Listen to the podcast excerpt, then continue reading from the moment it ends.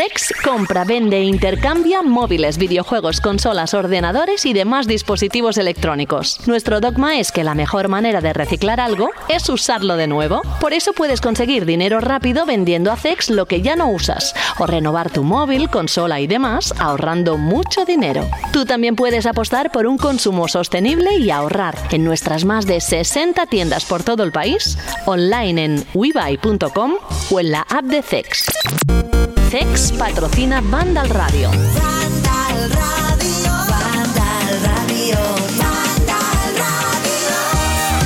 Tal y como está siendo toda la preparación del programa antes de darle al botón de grabar, creo que nos vamos a vender todo el equipo a CEX, porque es que el destino nos está diciendo algo. Si no se cuelga ratón, se cuelga no sé qué, o llaman a la puerta, en fin, todo, y además todo en mí.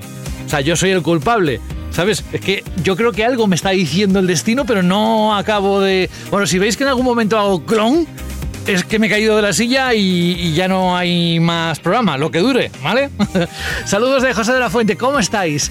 Estamos en la edición número 4 de la temporada 11, una temporada, como sabéis, muy especial, lo hemos repetido muchas veces, así que no voy a ser pesado con esto.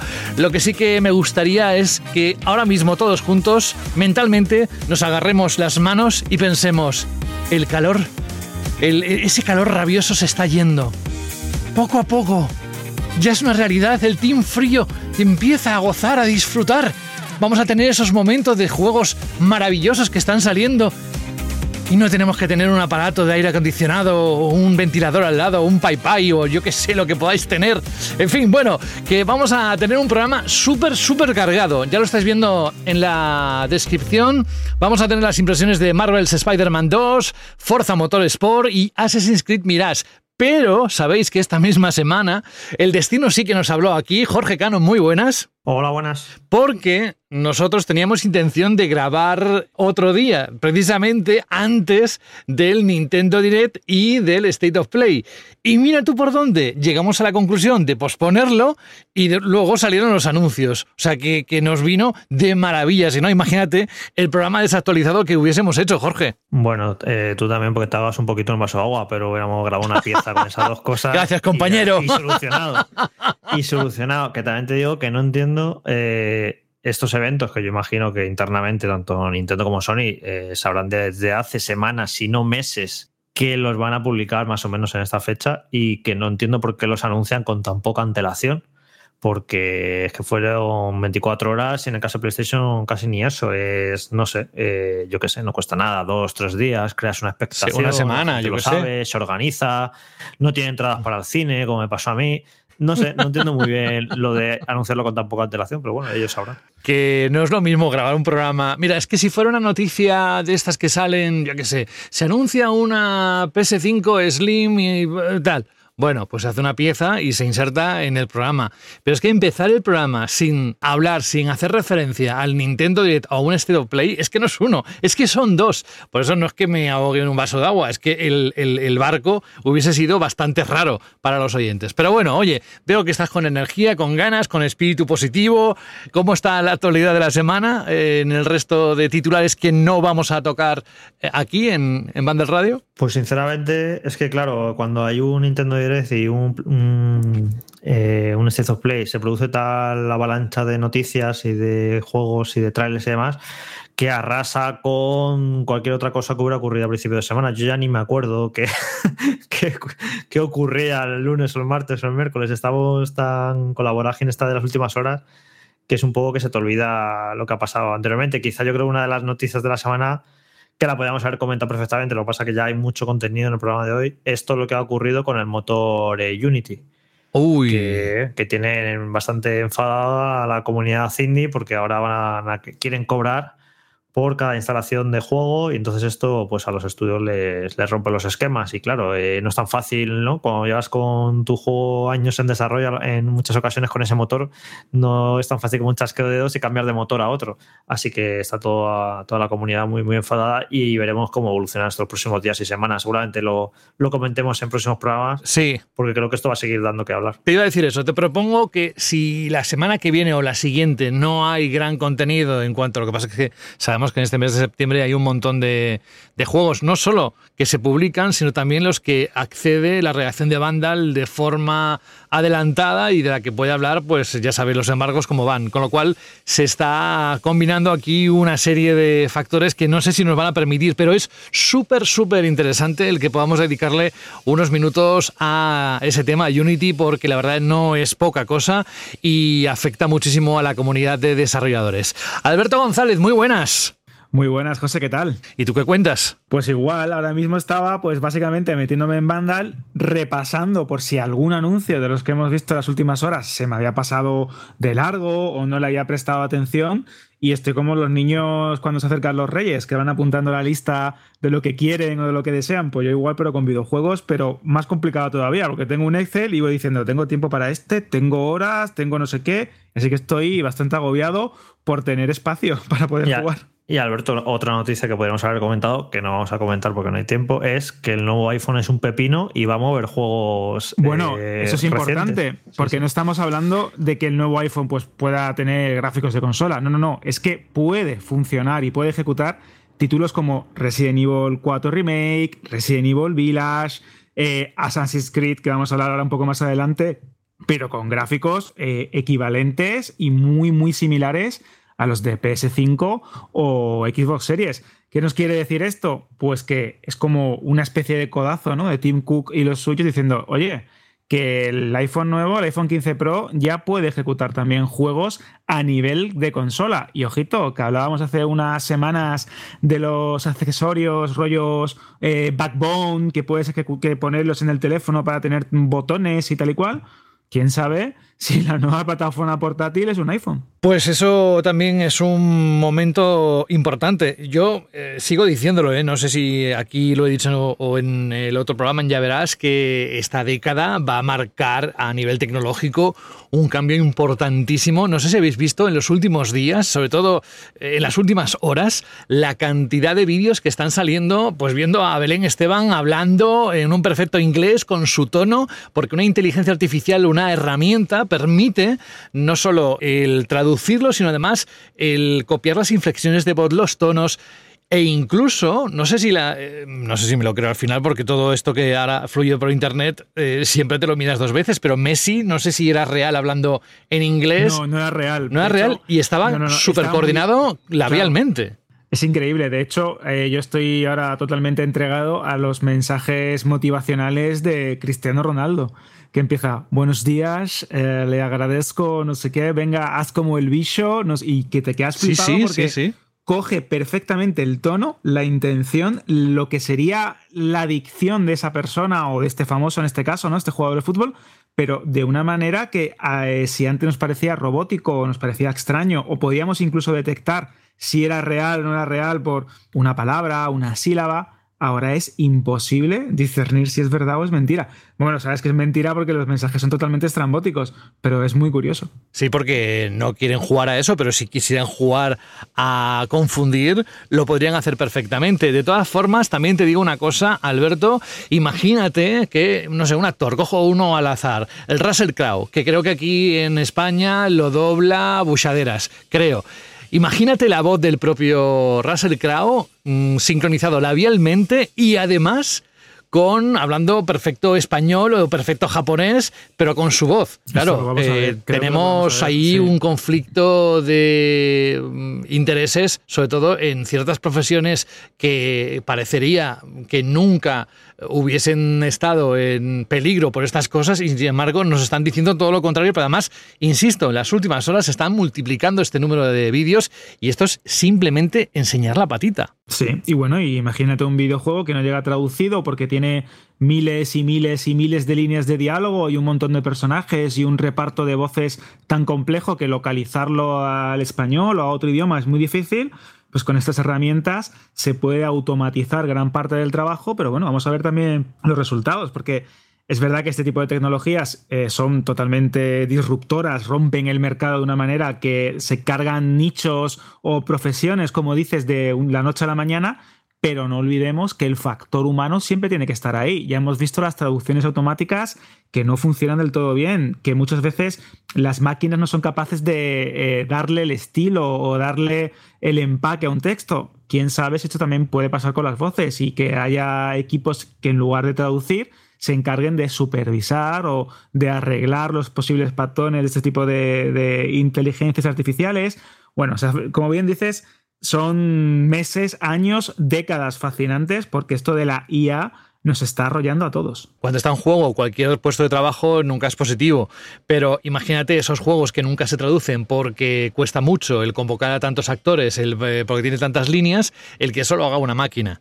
Eh, bueno, eh, eso querría decir que habría más juegos traducidos a nuestro idioma y se podrían eh, disfrutar de otra manera. Como bien dices, es fascinante, lo iremos viendo en los próximos años. Nos queda un poco, iba a decir lejos, pero no tanto porque estamos hablando de vídeos que están corriendo ahora mismo. Pero todavía, para que llegue ese momento de perfección, queda, queda tiempo. Y tengo también a, de momento, a Fran Gematas. Hola, Fran. Muy buenas hoy vas a hablar del Mirage, vas a darnos tus impresiones, no queda mucho para el juego, eh, cada vez pinta mejor. Recordad que tiene un precio especial que no sale a 70-80 euros, sino que es más barato. Luego te preguntaré por qué, por, más que nada por si hay alguien que no lo sepa que se entere. Pero aparte de lo que es trabajo, ¿qué tal tú? ¿Estás disfrutando de algo en especial que quieras compartir?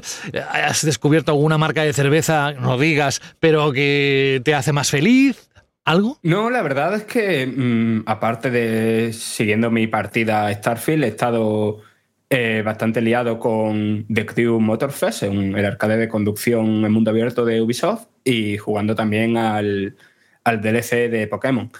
Y vaya, bastante liadito, bastante pero bastante bien todo, vaya. Pues oye, nada mejor que escuchar esas palabras y que además tengo que decir que Rubén Mercado hoy no podrá estar, salvo que diga lo contrario porque no me ha confirmado que vaya a estar hoy. Y sí que el que va a pasarse por aquí, por supuesto, porque además tiene un papel importante hoy, eh, es Carlos, porque va a ser el que nos va a trasladar las impresiones del Spider-Man 2 y del Forza Motorsport, o sea, dos puntos fuertes, dos puntas de lanza de cada una de las consolas.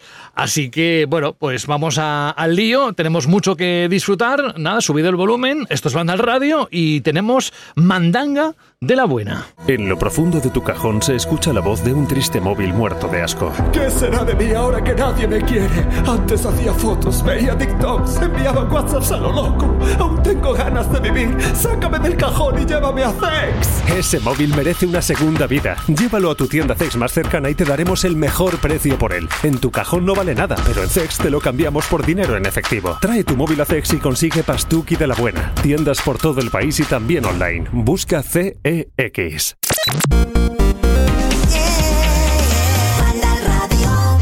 Pues eso, esta semana tenemos dos grandes, o hemos tenido, disfrutado dos grandes eventos. Por un lado el Nintendo Direct y por otro el State of Play. Como el primero en el tiempo en suceder eh, fue el Nintendo Direct. Los dos fueron ayer jueves, estamos grabando a viernes. Vamos a empezar con lo que ocurrió en esos, no sé si 30 minutos más o menos.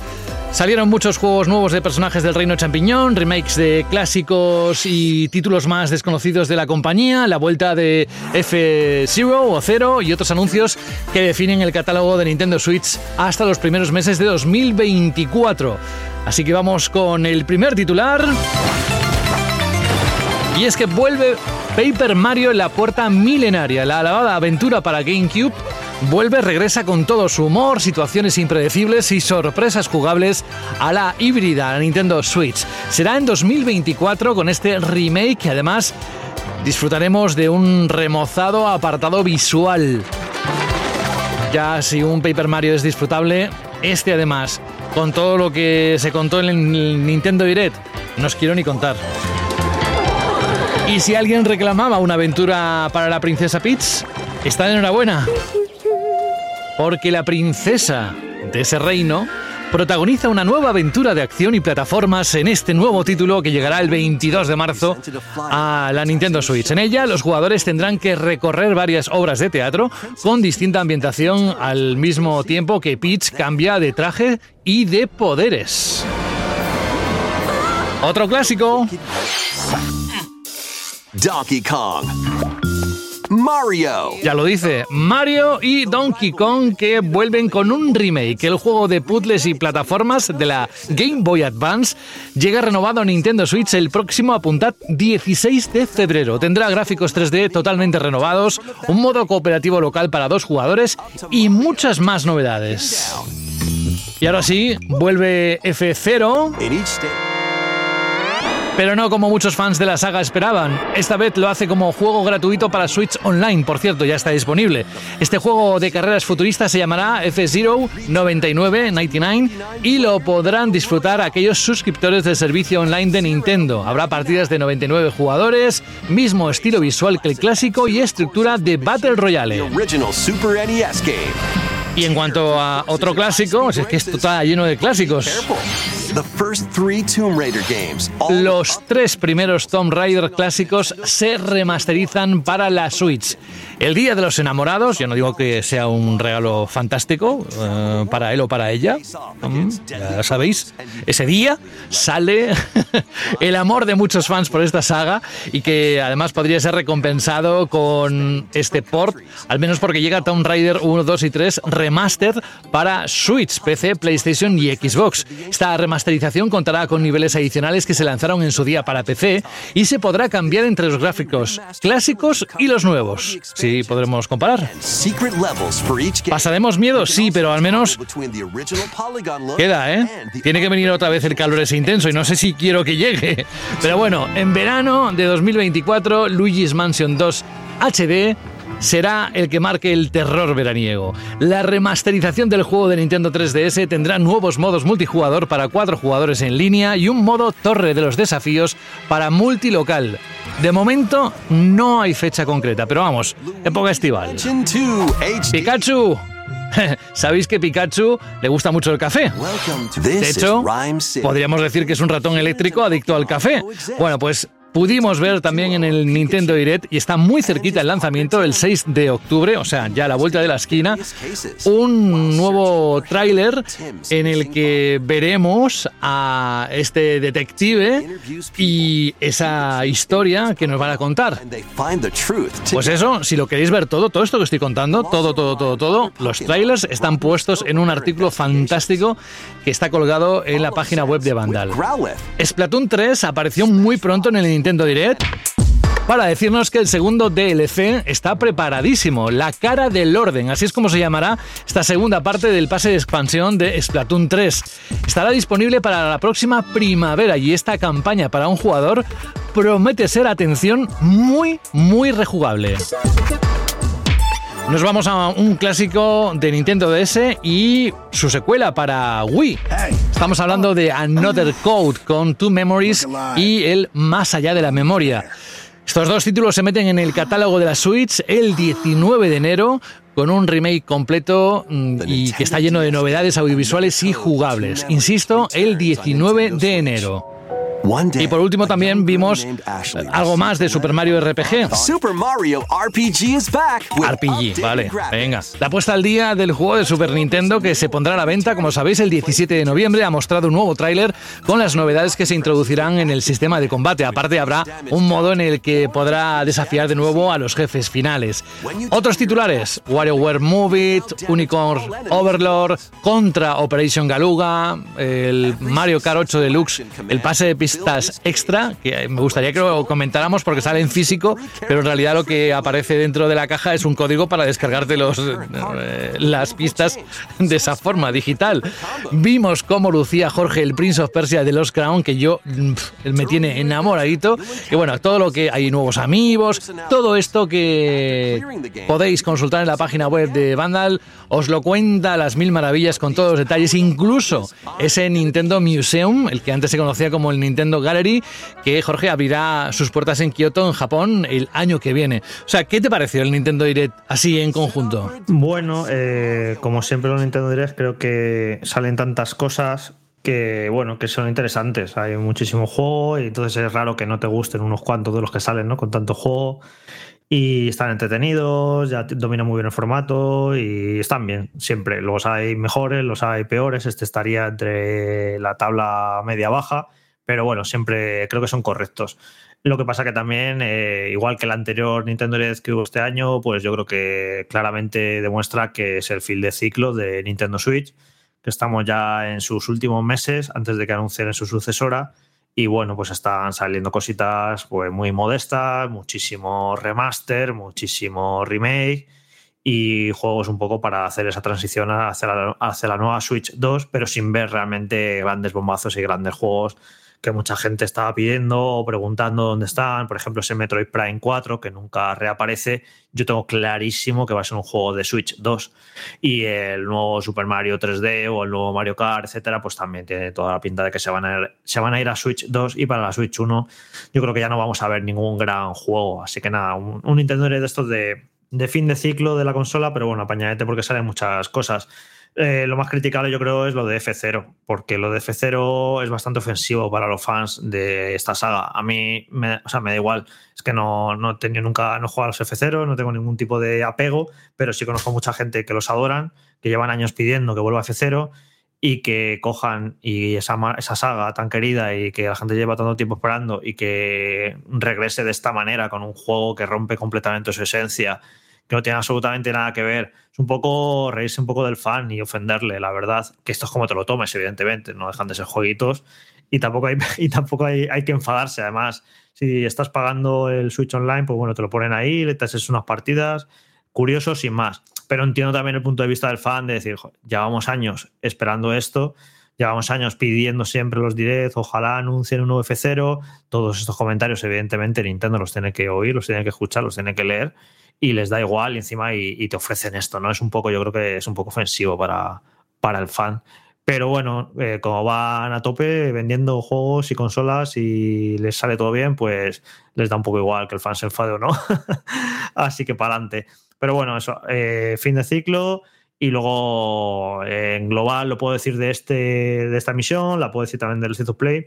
Para mí estamos en un yermo creativo total todos son secuelas, todos son remakes, todos son remaster. No veo ideas nuevas, la verdad. Eh, y Nintendo, ya podemos hacer un poco balance, que estamos ya en el sexto año de Nintendo Switch.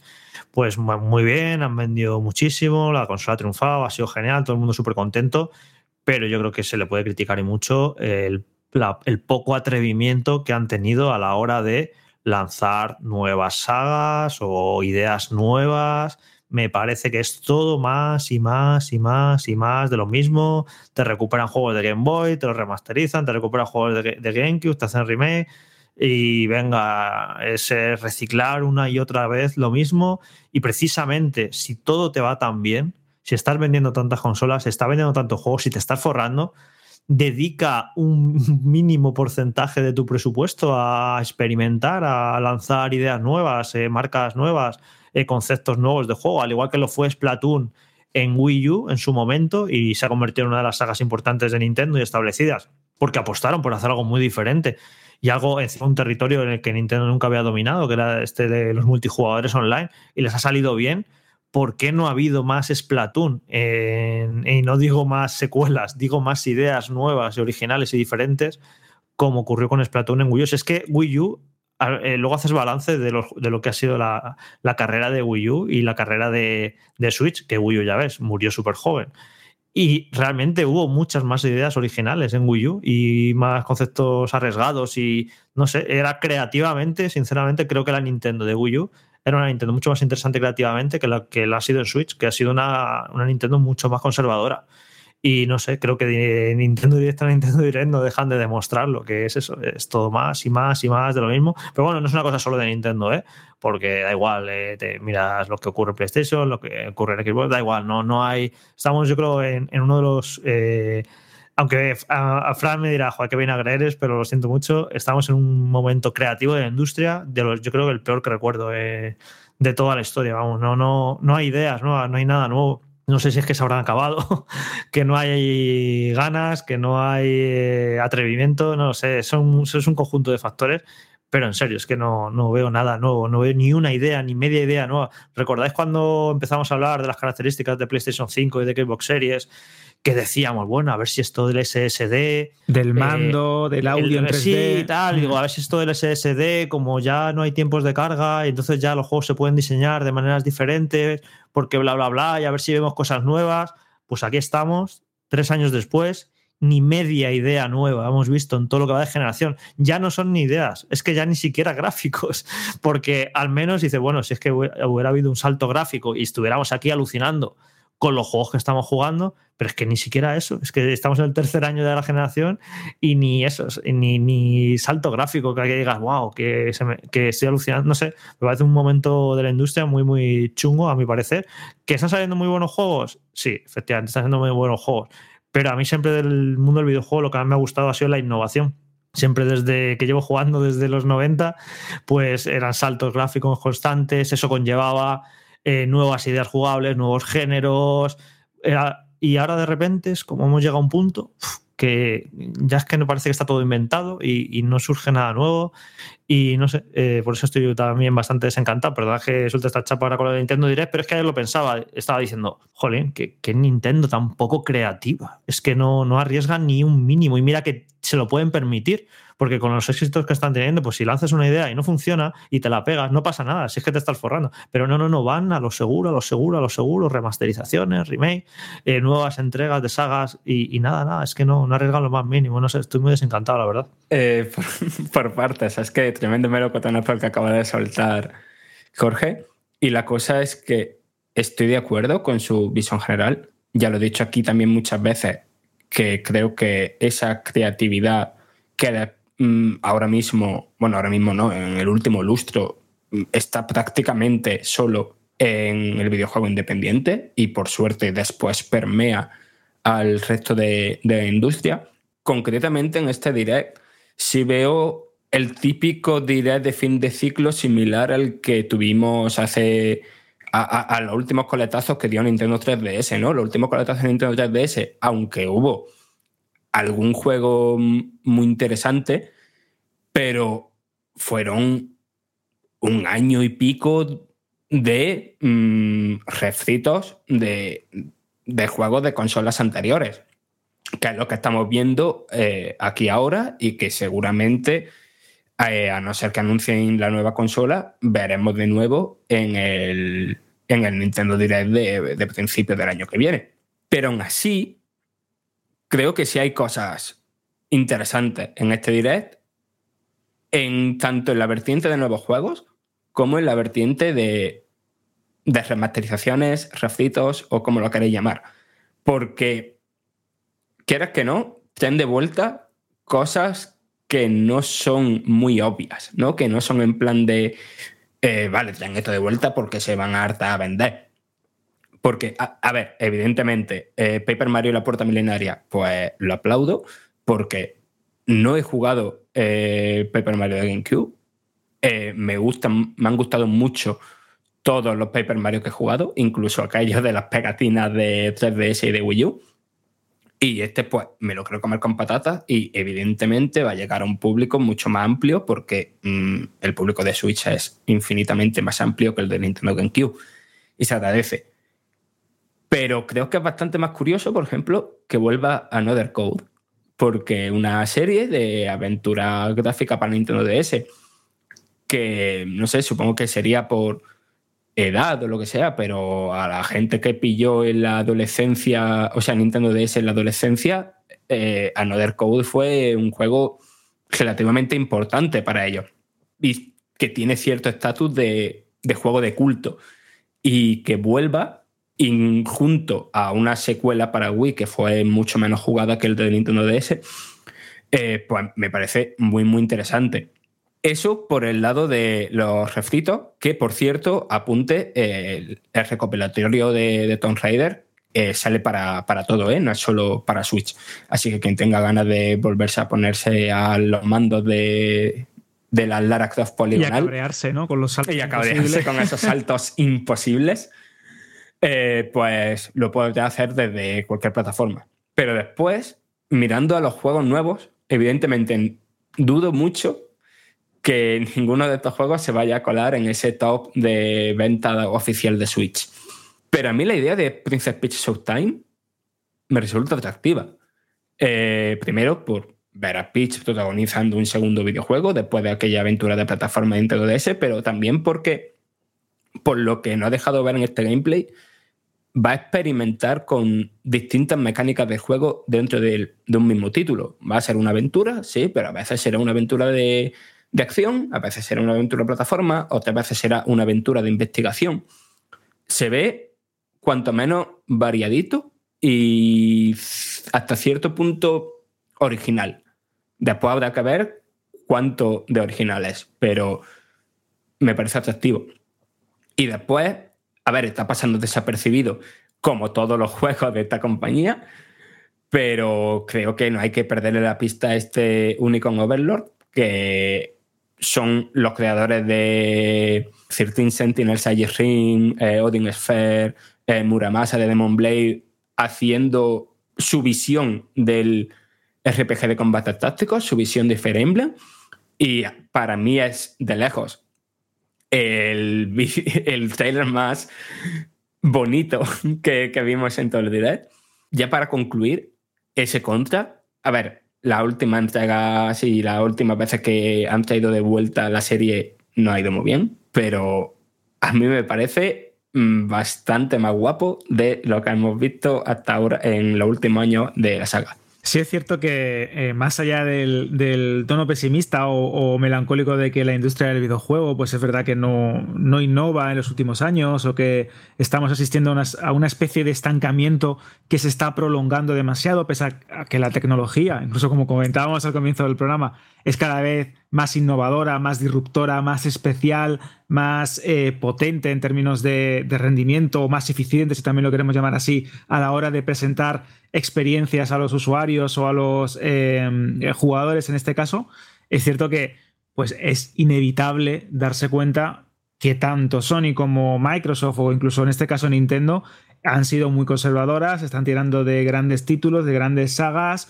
o de remasterizaciones y versiones HD de juegos que en su momento o no disfrutaron muchos usuarios, y esto es bueno, o que no contaron del seguimiento que tenían que haber eh, tenido, ¿no? O tenían que haber dejado claro en, países o en regiones como Occidente, como en el caso de los Paper Mario y otros juegos que no salían de, otras fronteras, que creo que también es importante destacar que a veces este tipo de relanzamientos ayudan a descubrir juegos que de otra manera son, pues francamente, eh, inaccesibles, ya sea por precios o por plataformas.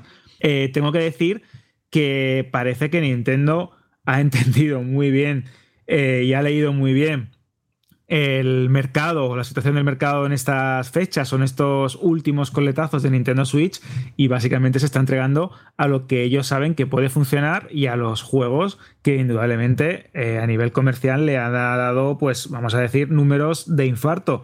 Ese DLC de Mario Kart 8 que se lanzará en formato físico, esas remasterizaciones de juegos de, de Mario obviamente el soporte a Splatoon 3 con ese roguelike, con ese contenido descargable y esas versiones HD de Luigi's Mansion demuestran, eh, Luigi's Mansion 2, perdón, demuestran que efectivamente saben muy bien eh, qué juegos han tenido éxitos, qué sagas. Es verdad que muchas de ellas en su momento fueron absolutamente innovadoras y originales, pues ahora tenemos o remasterizaciones o secuelas o versiones HD de las mismas para eh, la actual consola y es como, eh, te da la sensación como en esas películas, ¿no? Cuando el, héroe se eh, va montado a caballo en una puesta de sol en un western que ya saben muy bien que esta aventura se está cerrando, esta aventura de Nintendo Switch pues aún le quedarán muchos meses, pero estamos ya en el ciclo final de su vida, con esos rumores de la sucesora, con esas versiones de mayor potencia que también se hablan, que sería curioso, ¿no? También arrancar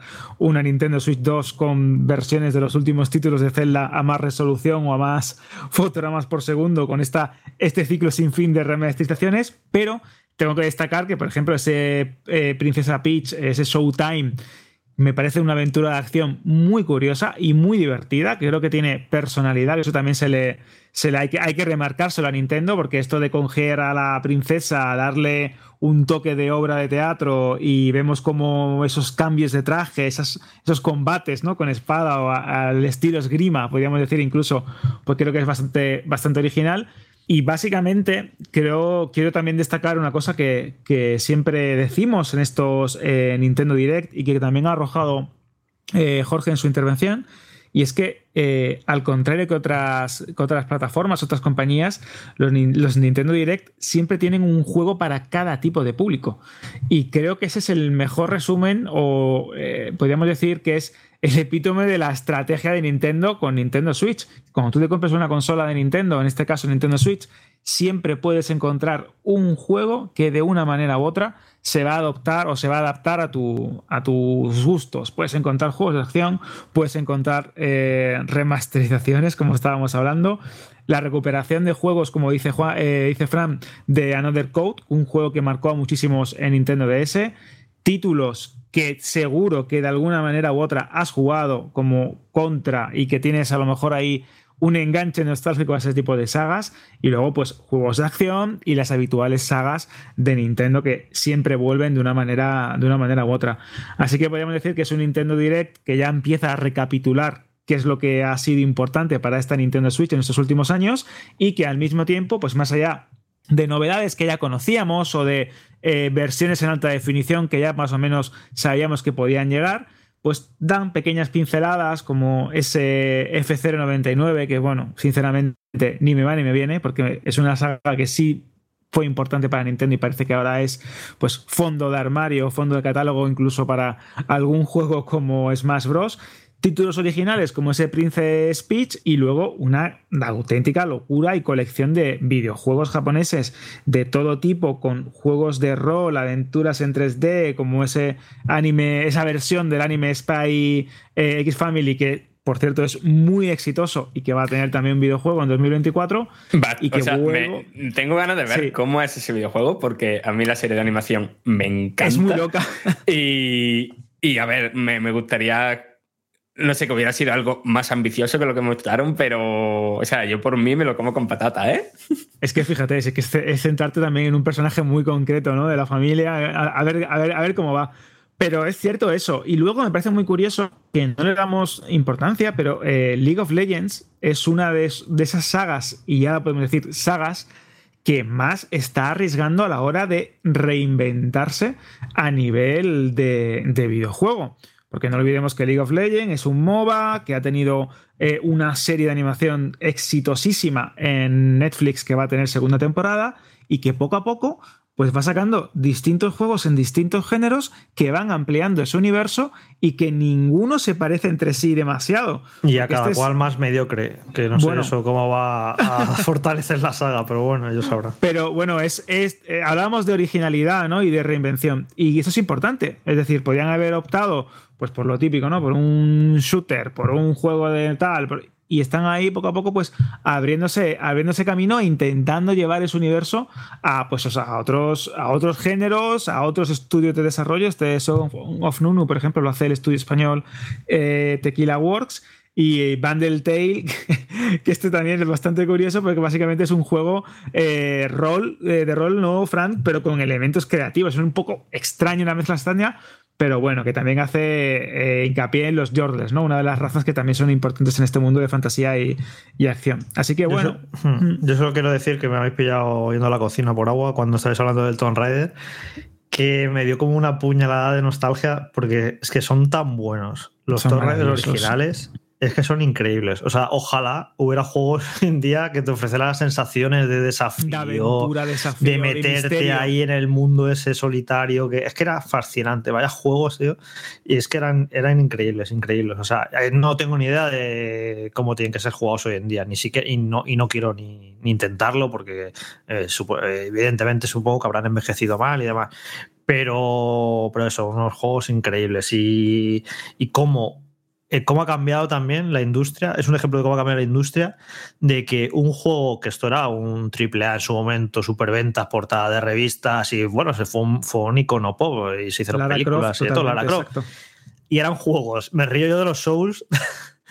de difíciles, de difíciles, de crípticos, de no te da, vamos, eran y ahora mismo, eh, un juego, si quieres ser súper exitoso, si quieres ser mainstream tal, te lo tiene que dar todo súper mascado, mil tutoriales. Uy, no te, no te frustres, toma, te meto ayudas con este botón es como es el, ejemplo perfecto de cómo ha cambiado la industria en estas dos décadas, de lo hostil que era este juego y, y, eso lo hacía tan fascinante a cómo son los juegos hoy en día, que eso que es como te lo tenemos que dar todo más caído, no, no vaya a ser que te frustres. Es, muy interesante. Los Tomb Raider es, es curioso porque eh, creo que podemos establecer incluso un paralelismo con esto que comentas de cómo la industria ha ido evolucionando y dando pasos atrás al mismo tiempo en, a nivel técnico y a nivel jugable, a nivel de presentación de un juego este, de esta índole porque el primer título era un, juego, bueno, y el segundo también, ¿no? Pero el primero era muy hostil. Si no calculabas bien el salto, si no te agarrabas a la cornisa correcta en el momento correcto o hacías la acrobacia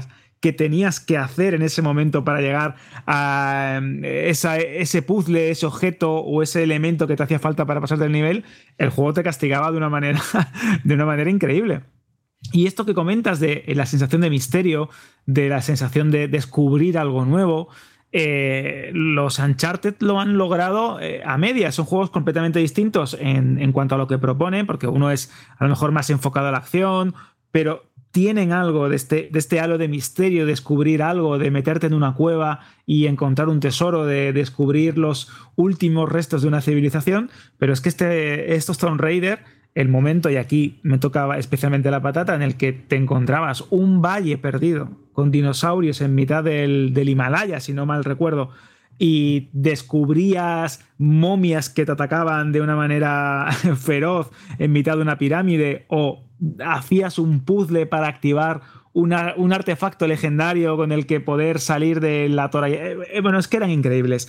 Por eso creo y deseo más bien que cuando nos presenten este nuevo juego de Indiana Jones tengamos al menos algo de estos Tomb Raider o al menos algo de esta saga Uncharted con cuando lo porque yo sinceramente en vista de la última quinta entrega de, de Indiana Jones y de lo sosita que ha sido espero que por lo menos el mundo del videojuego nos dé esa, alegría. Va a ser una peliculita de acción tipo Uncharted que, ojo, si lo hacen bien, pues mira, tan divertido, será súper entretenida. Ah, mira, así tiene Xbox su, su propia Uncharted con Indiana Jones, tal, o sea, no, no, está nada mal. Pero nada, nada, olvidaros de que alguien se vuelva a atrever a hacer algo como eran los torneos originales de, de hostiles. Yo lo he pensado muchas veces. no tan difícil, claro, no tan difícil. Claro, yo he que la única manera de que existiera algo parecido a los torneos es este juego no, y que debería ser en, lo indie, eh, en el bajo presupuesto, no tienes nada que perder y aunque tengas un nicho de jugadores, puede, puede ser suficiente para que sea rentable, pero en el gran presupuesto, no, no, es imposible que, bueno, que, vuelva a salir algo como los Tomb Raider.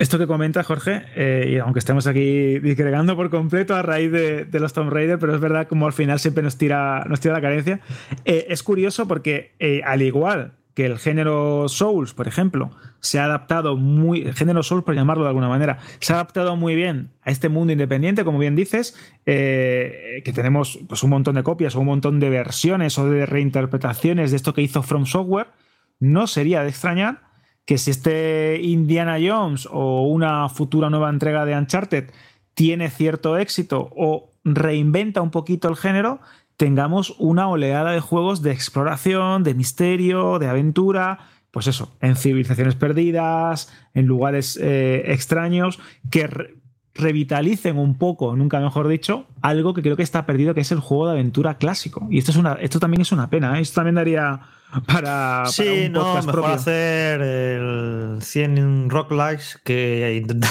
hacer cosas distintas. Yo, sí, sí, yo no, no entiendo por qué no se han atrevido por la historia independiente a, a un poco recuperar este espíritu de los Tomb Raider clásicos, pero no, yo creo que no hay prácticamente nada parecido o yo no me he enterado. Por cerrar con, el tema del direct, un par de apuntes potencialmente positivos, ¿no? De, querer vivir en los mundos de Yuppie e intentar ver esto como eso como algo bueno.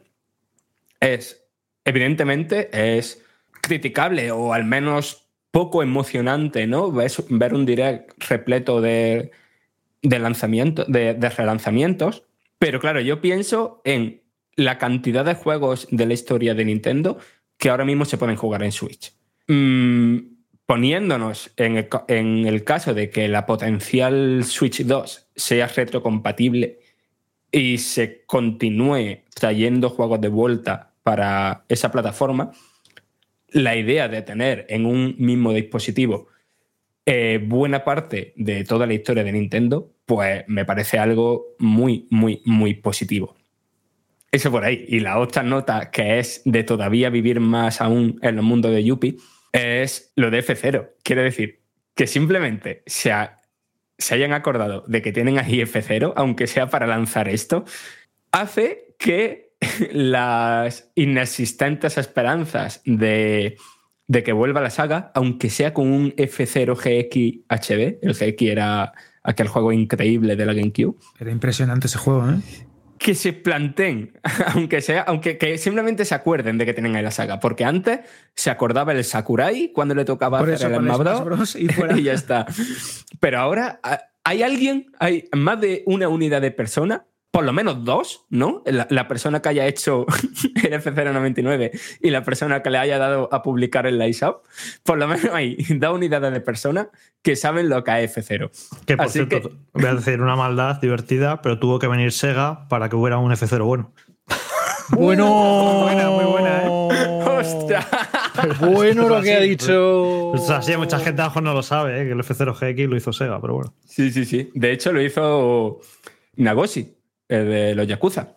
Evidentemente que ocurrieron más cosas en este Nintendo Direct que podéis ver. Yo creo que una de las partes que más me gustan a nivel personal, ¿eh? no quiere decir que tenga todo el mundo que pensar lo mismo, pero cuando hay algún evento de este tipo, me voy a los comentarios donde Vandal eh, pues pone todos los links, eh, todo el resumen para enterarme bien de lo que ha pasado, si no lo he podido ver. En este caso sí que lo pude ver, pero incluso viéndolo, me gusta saber qué opina la gente, qué le ha gustado, qué no le ha gustado, cuál ha sido la sensación general.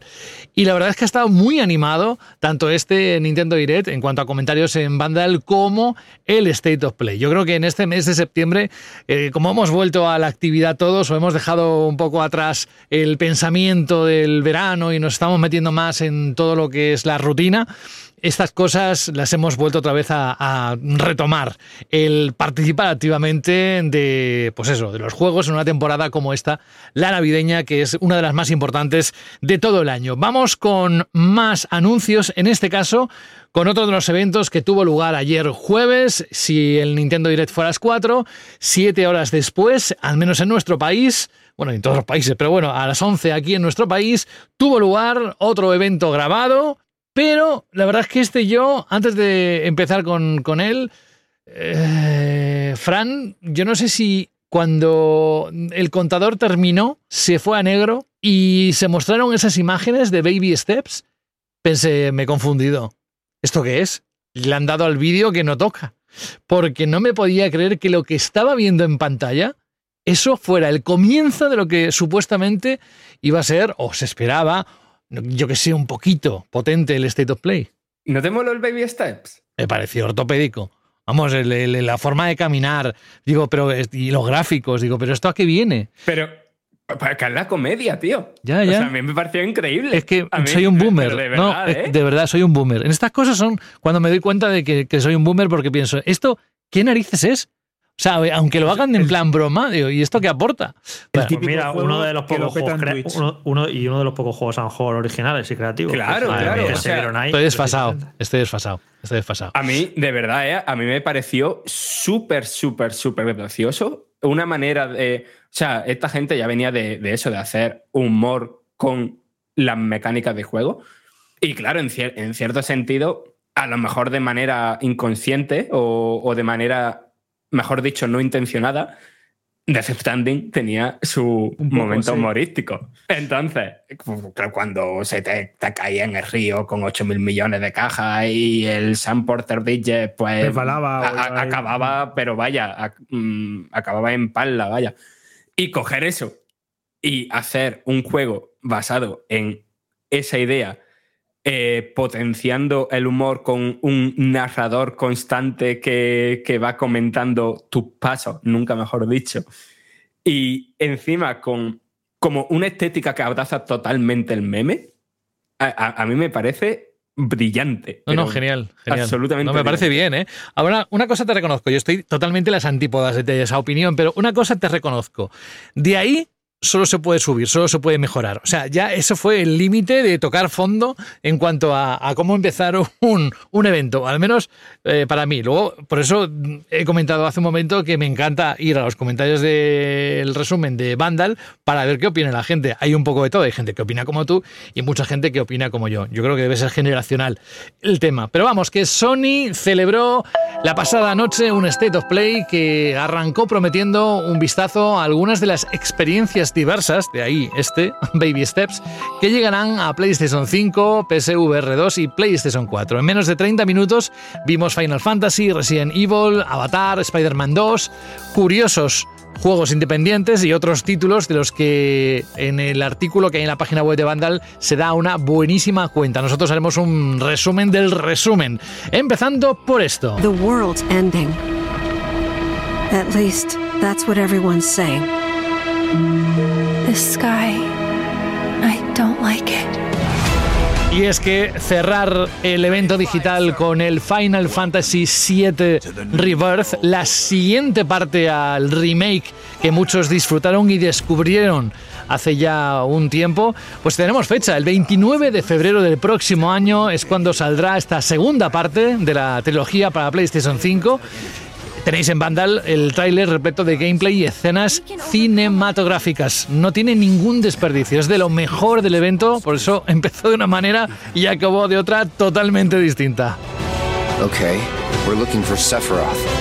Think you can find him? Los dos hombres araña, dependiendo de cuál os guste más. También aparecieron Spider-Man 2, mostró la nueva Nueva York, la aventura de acción en mundo abierto de los hombres araña que llegarán en nada, prácticamente, en un mes y poco, 20 de octubre a PlayStation 5, apareció en el State of Play por partida doble. Primero con un tráiler de casi 4 minutos mostrando cómo ha cambiado Nueva York y algunas novedades jugables, el escenario donde transcurre el juego y después con otro vídeo donde enseñaron los extras de la edición digital deluxe. Y algo que no nos esperábamos, al menos porque será el 21 de septiembre cuando salga Separate Ways, el DLC de Resident Evil 4 Remake. La aventura paralela protagonizada por Ada Wong, que en el juego original era un modo adicional, llegará como contenido, como DLC, a este titulazo que estará disponible para PC, para PlayStation 5, PlayStation 4 y Xbox Series X y S, bajo, como eh, decía hace un momento, el nombre Separate Ways. Ese mismo día se añadirán Ada Wong y Albert Wesker a The Mercenaries como actualización gratuita. Además, Resident Evil 4 VR Mode para PlayStation VR 2 se anunció que este invierno estará disponible. Y en otro orden de titulares, muy rápidos para que Jorge no se enfade con mis musiquitas, pues Avatar Frontiers of Pandora presentó su historia, estará a la venta el 7 de diciembre, Helldivers 2 llega a PS5 y PC el 8 de febrero, Honkai Star Rail, los de Hensing Impact, ya tiene fecha en PlayStation 5, será el 11 de octubre cuando salga a la venta, el Tales of Arise anunció un DLC para el 9 de noviembre con nombre Beyond the Dawn, y ojo aquí, Ghostbusters Rise of the Ghost Lord, un juego cooperativo para realidad virtual donde los jugadores se transforman en los cazafantasmas para hacer frente a una variedad de espectros cómico aterradores, una mezcla. Estará disponible el 26 de octubre y lo mejor es que estará en formato para PlayStation VR 2.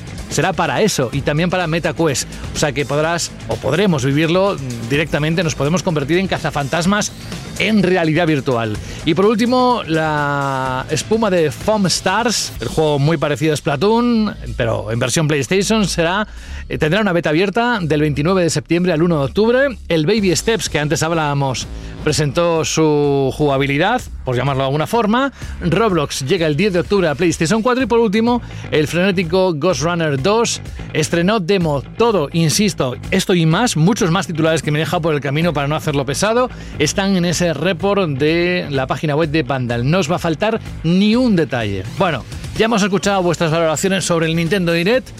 ¿Qué pensáis de este State of Play? Aparte de que fue bastante así como de un día para otro el anunciarlo, pero aparte de eso, el contenido, ¿cómo lo veis? A ver, si quieres, empiezo yo. Venga. Bueno, tú es que vas a hablar de lo maravilloso que es el, Final Fantasy, te veo venir. A ver, evidentemente, pero antes, a mí me gusta ir al. O sea, para empezar siempre con la nota negativa y acabar con la, con la positiva, ¿no? O sea, porque si no, el oyente se queda con soy un vinagre y no puede haber dos en el programa. ¿No es al revés? Eh, ¿Es hacer un sándwich? ¿Es hacer, dar una positiva, una negativa y otra y acabar con una positiva? Déjalo, es igual. Hazlo como tú quieras. Vale. Iba a decir que no era necesario este Top Play, pero es que en verdad no es necesario ni ningún este Top Play, ni ningún direct, ni nada. necesario no, no hay nada. Pero si hay algunos que son a nivel informativo más útiles que otros. Este, en utilidad informativa, pues se quedó muy flojito. Quiero decir, de nuevos anuncios, de que nos presentaran cosas importantes que desconocemos, no que, no, que nos mostraran más, sino cosas que desconocemos, no hubo prácticamente nada. Incluso ese Baby Steps tan guay, para mí, eh, ya se conocía. Dicho eso, y que a nivel de lo que se vio, por lo general, tampoco hubo, excepto una excepción, no hubo nada demasiado, demasiado espectacular. Dicho todo eso, déjame a un lado. Hostia, qué guapísimo va a estar el Final Fantasy ¿Ves? ¿Ves? ¿Ves? Eh, es que vamos a ver. Eh, pero, ¿te has visto ese trailer? ¿Cuántas veces? 17. Pues tienes que verlo un par, más. es que yo no soy tan fan de, de, la saga, pero entiendo y reconozco la pasión que suscita. O sea, pero que, que, que es una barbaridad. Entiendo la crítica, entre millones de comillas, de eh, no se ve un salto increíble respecto al, remake que ya nos sorprendió en 2020. No, al final es la segunda parte de una trilogía. Pero, uff, eh, qué manera más espectacular, más grandiosa, más, mm, aunque sé que está mal usada esta palabra, más bombástica, em, de, reinventar eh, Final Fantasy, lo, de, lo que viene de Final Fantasy VII después de Midgar. Y no sé, las cosas que se vieron de, de, zonas abiertas, de, de minijuegos y todo eso, no sé, a mí me encantó lo que vi. Yo igual. Yo tengo que decir, Fran, que si algo eh, mantiene la llama o mantiene mi llama por los juegos de rol japoneses y también es verdad que indudablemente hay un, gran vínculo con el pasado, eh, es la saga Final Fantasy. Este momento que dices del, por ejemplo, ver el Goal Souther, ¿no? Eh, las carreras de chocobos, eh, determinados toques o elementos y guiños que, vamos, yo creo que de manera directa te van a conectar si jugaste con el juego original en su día como bien dices también, el toque de reinterpretación, ese afán que tiene esta, este remake o eh, de conectar con otros títulos de la saga Final Fantasy y al mismo tiempo contar una historia nueva.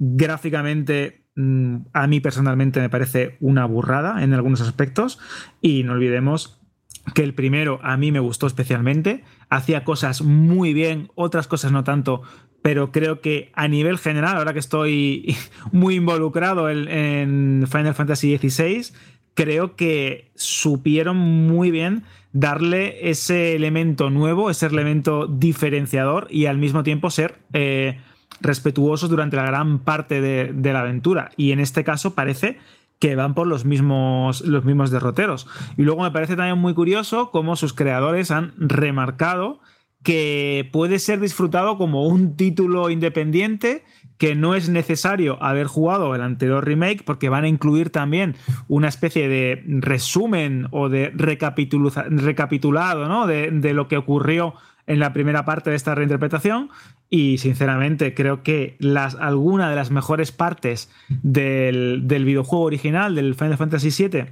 estaban indudablemente, ¿no? En la primera, en el primer tramo, en todo lo que era Midjar, todo lo que era esta aventura futurística, ese toque de nos estamos cargando el planeta, eh, de avalancha y etcétera, etcétera. Pero eh, en vista de cómo están avanzando y hasta qué punto parece que pueden llegar con esta, con esta nueva entrega, creo que nos vamos a encontrar indudablemente con alguno de los momentos más míticos de la historia del videojuego.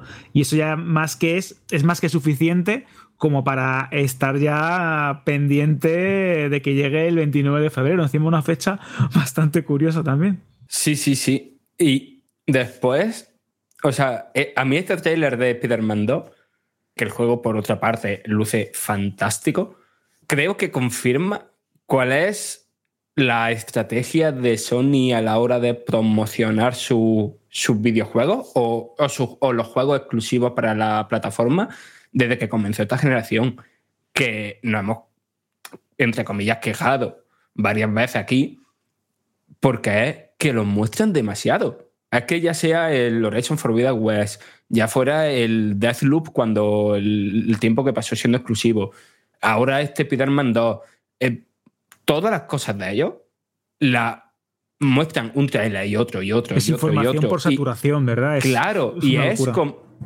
y es como evidentemente que quiero saber cómo es tu juego y de qué va tu juego antes de comprarlo, pero también quiero mm, tener muchas sorpresas que seguro que la habrá, que seguro que no lo han mostrado, no han mostrado ni, ni un 40% de lo que hay.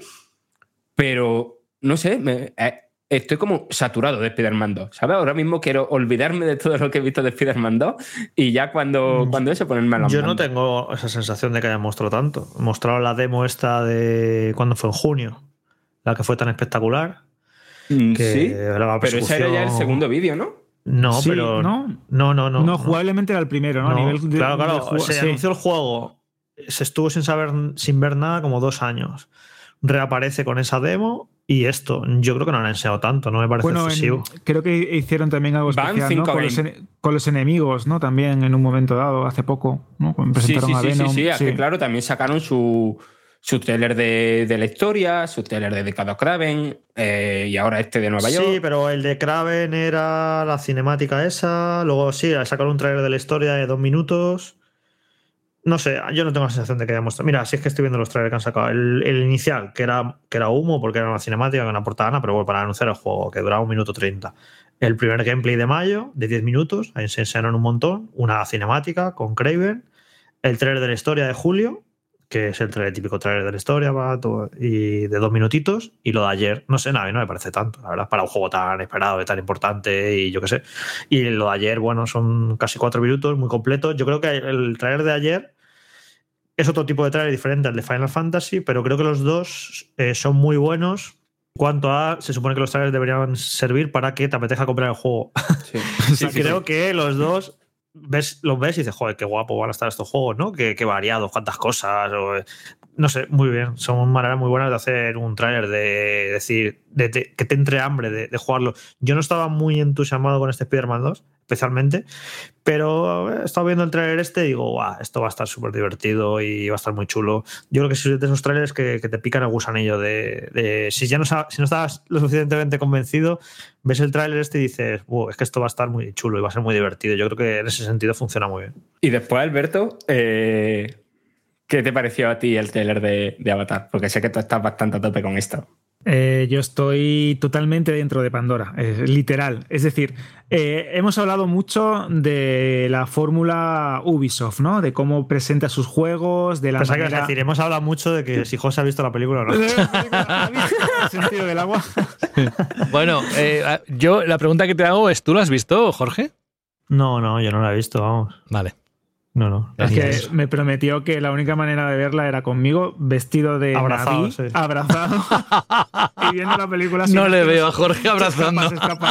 me produce, me produce Avatar un tipo de repulsa de rechazo, estética, sí, de rechazo. Me parecen muy feos esos bichos azules, no sé, ahí alargados, que son unos muñecos horribles. es que me parece muy fea, muy fea la estética de Avatar, esos colorinchis me parece horrible. Que luego abajo la película está bien, ¿eh? pero es que no tengo estómago para, para tres horas ahí. No, la película está bien. te va a gustar, sí, creo que te va a gustar. La película está bien, quizás demasiado larga, pero. Sí, si no me gusta, esto hay que hacer alguna apuesta. Venga, si no, te gusta, que. no, no, no, está, fea apuesta. Chicos, no apostéis, que estamos aquí criticando las cajas de luz y demás, y luego estamos. No, no, no, apostéis, que está feo. No, no, pero venga, si no te gusta, te invito yo a algún cóctel azul, por ejemplo.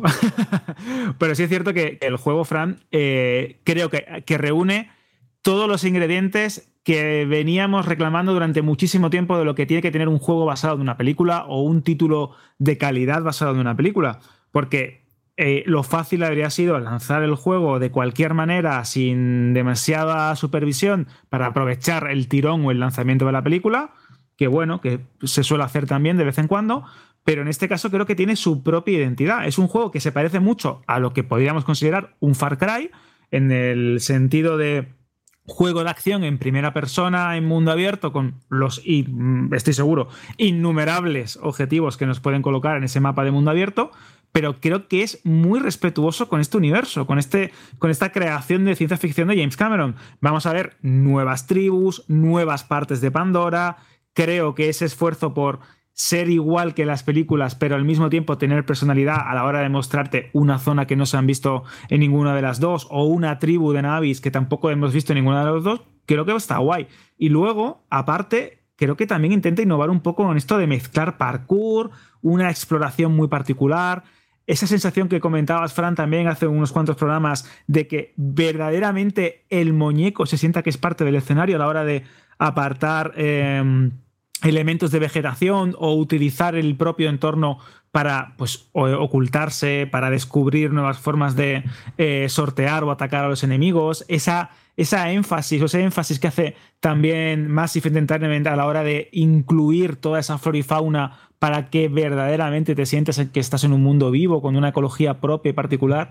Y es que tengo muchas ganas de ver este 7 de diciembre, a ver qué consiguen, porque luego técnicamente creo que, pese a que puede que no sea lo más rompedor del mundo, creo que es un juego bastante espectacular y que tiene algún que otro detalle en, las recreaciones de los Navi o incluso en los entornos que creo que es digno de, destacar, que es un juego que puede aprovechar muy bien eh, la licencia y que aparte no olvidemos que los padres de The Division creo que se les da muy bien eso de meterte dentro de un mundo o ambientarlo de una manera correcta para que cuando estés jugando te sientas parte de él.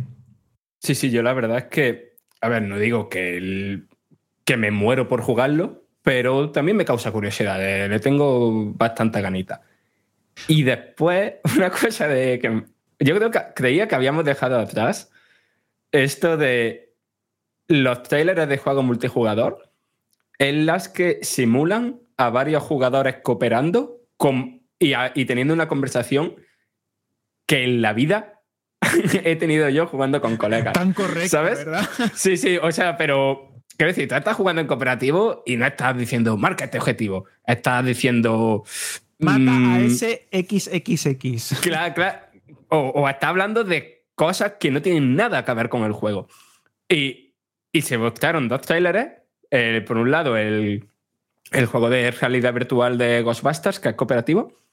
Y después, eh, o antes, ya no recuerdo, el de Helldivers 2, que no sé qué te parece a ti, porque, o sea, sé que a ti te mola. A mí me encanta porque es militares o soldados matando bichos y entonces ahí me tienes. Pero sí es cierto que me da un poco la sensación, no sé, porque fíjate que me fío mucho de Arrowhead, que es verdad que como shooter cooperativo puede estar muy guay, pero lo veo como que no termina de convencerme, Fran, por cierto. Te lo digo sinceramente, ¿eh? Sí, yo. No sé, ¿tiene un algo? Tiene algo, sí. Pero no sé qué. O sea, no, no identifico ese algo, ¿sabes? Porque a mí la premisa sobre el papel, pues en plan de.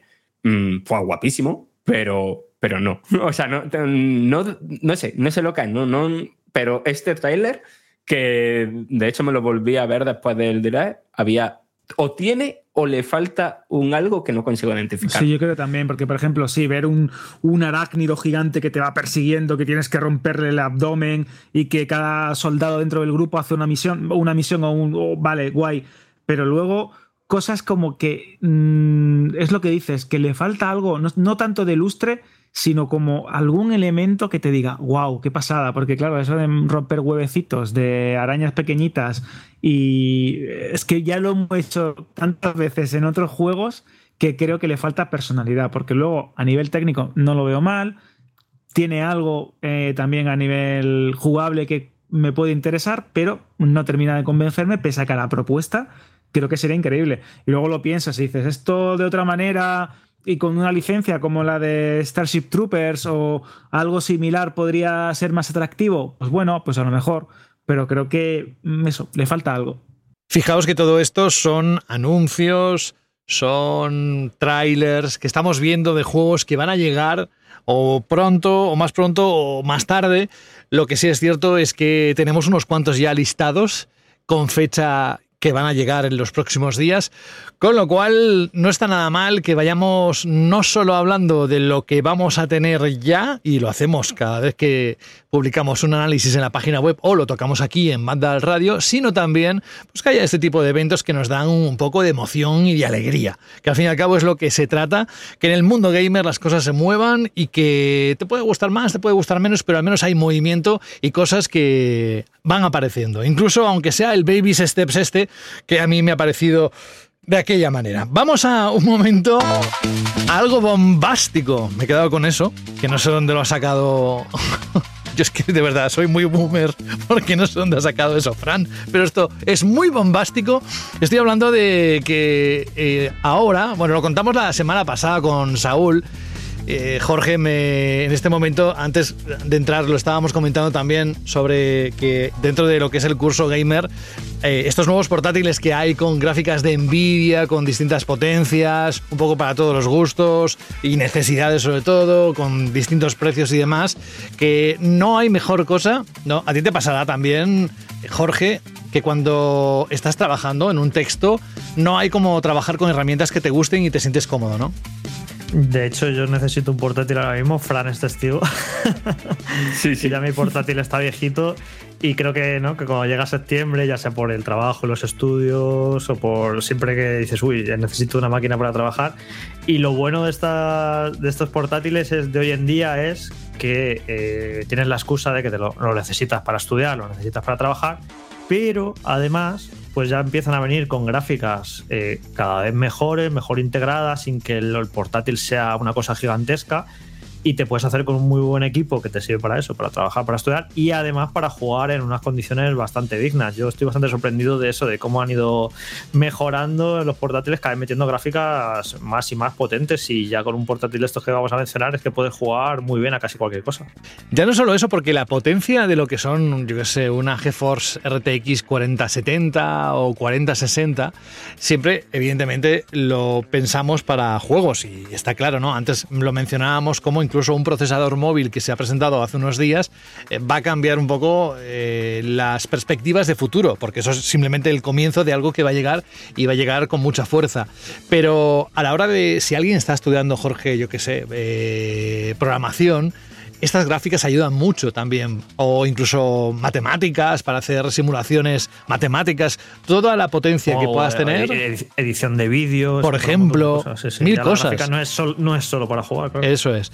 Pues sí, hay distintos portátiles de distintas marcas, pero que tienen en común lo que Nvidia ha puesto en marcha, que es precisamente el introducir sus tarjetas, eh, que es, además la relación calidad-precio es de lo mejorcito. Eh, ¿Nos puedes decir alguno que te haya interesado incluso para ti? Sí, me ha sorprendido que, por ejemplo, te puedes ir a lo muy económico, por ejemplo, este Lenovo Gaming 3 por 700 euros, que te incluye una 3050 que como esto me explicó nuestro compañero Saúl, que es el experto pecero de la redacción, pues dice que puede jugar a 1080 a la gran mayoría de títulos. O sea, tú fíjate, por 700 euros tienes un portátil eh, que a 1080 puede jugar a casi cualquier cosa. Y luego ya, si nos vamos a un poquito más, pues tenemos eh, toda una serie de ordenadores eh, con que incluyen una 4070 que al ser de la serie la serie 40 que ya incluye la tecnología DLSS 3 ya sabré los peceros que esta tecnología hace maravillas y partiendo de resoluciones muy bajas te la amplía y juegas estupendamente a casi cualquier título. Bueno, con una 4070 juegas a, juegas a todo. O sea que hay también aquí una Asus Gaming que tiene una 4060 por 1000 euros. O sea que está bastante bien ahora mismo el tema de eh, los portátiles, el precio y la gráfica que te ofrecen para jugar a casi cualquier cosa. Hmm.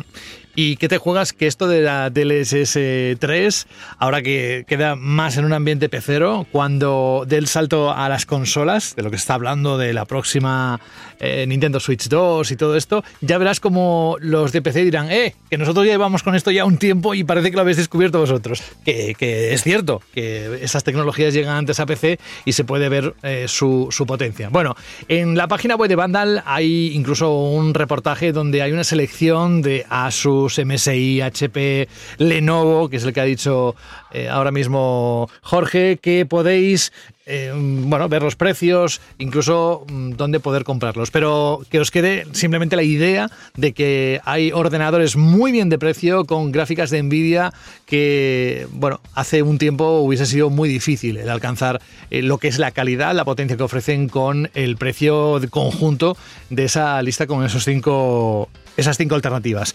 Gracias Jorge por acompañarme en este punto. Nosotros nos vamos a darle un vistazo a uno de los juegos más esperados en los últimos meses, el Assassin's Creed Mirage.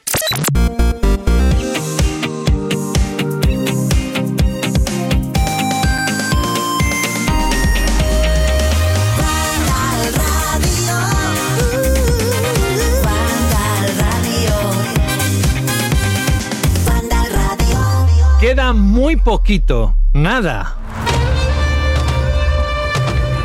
Lo que empezó siendo un DLC de la anterior edición de Valhalla se ha convertido en uno de los títulos más esperados de los próximos meses. Assassin's Creed Mirage. Una vuelta a las raíces con muchas posibilidades y con la también la oportunidad, iba a decir la posibilidad, pero quería bastante redundante, pero sí, la oportunidad de escuchar a Fran Gematas decirnos qué impresiones se ha llevado de este Mirage, insisto, dentro de nada, eh, el 5 de octubre a la venta. Bueno, la pues- música es para que no hables casi, ¿eh?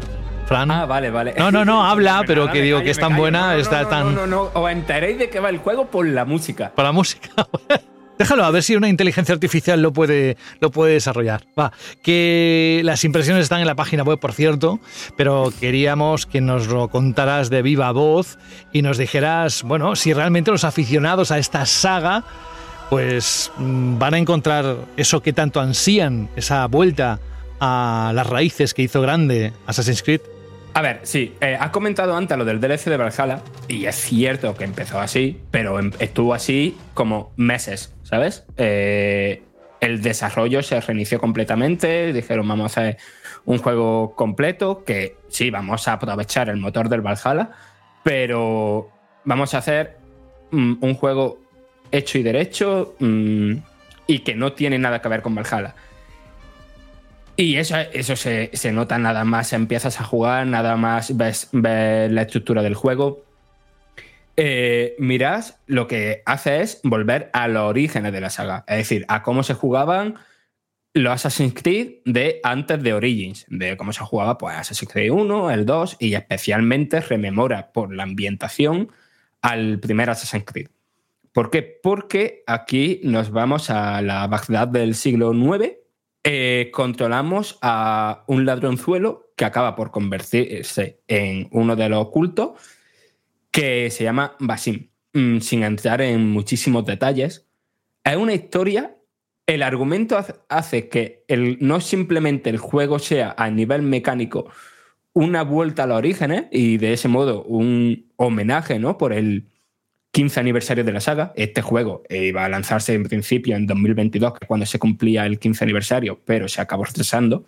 Eh, sino también un homenaje a nivel argumental. Ya sabéis que cada Assassin's Creed tiene como su historia, ¿no? Pero eh, todos forman parte de una narrativa conectada. Pues este juego hace mucho hincapié en los ritos del oculto, en la parafernalia que los rodea, en lo que supone ser un, un assassin, ¿no? Se mete.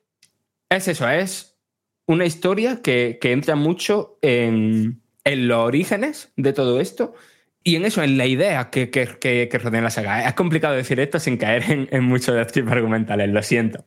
Eso por ahí. Y después, a nivel jugable, ¿qué tenemos?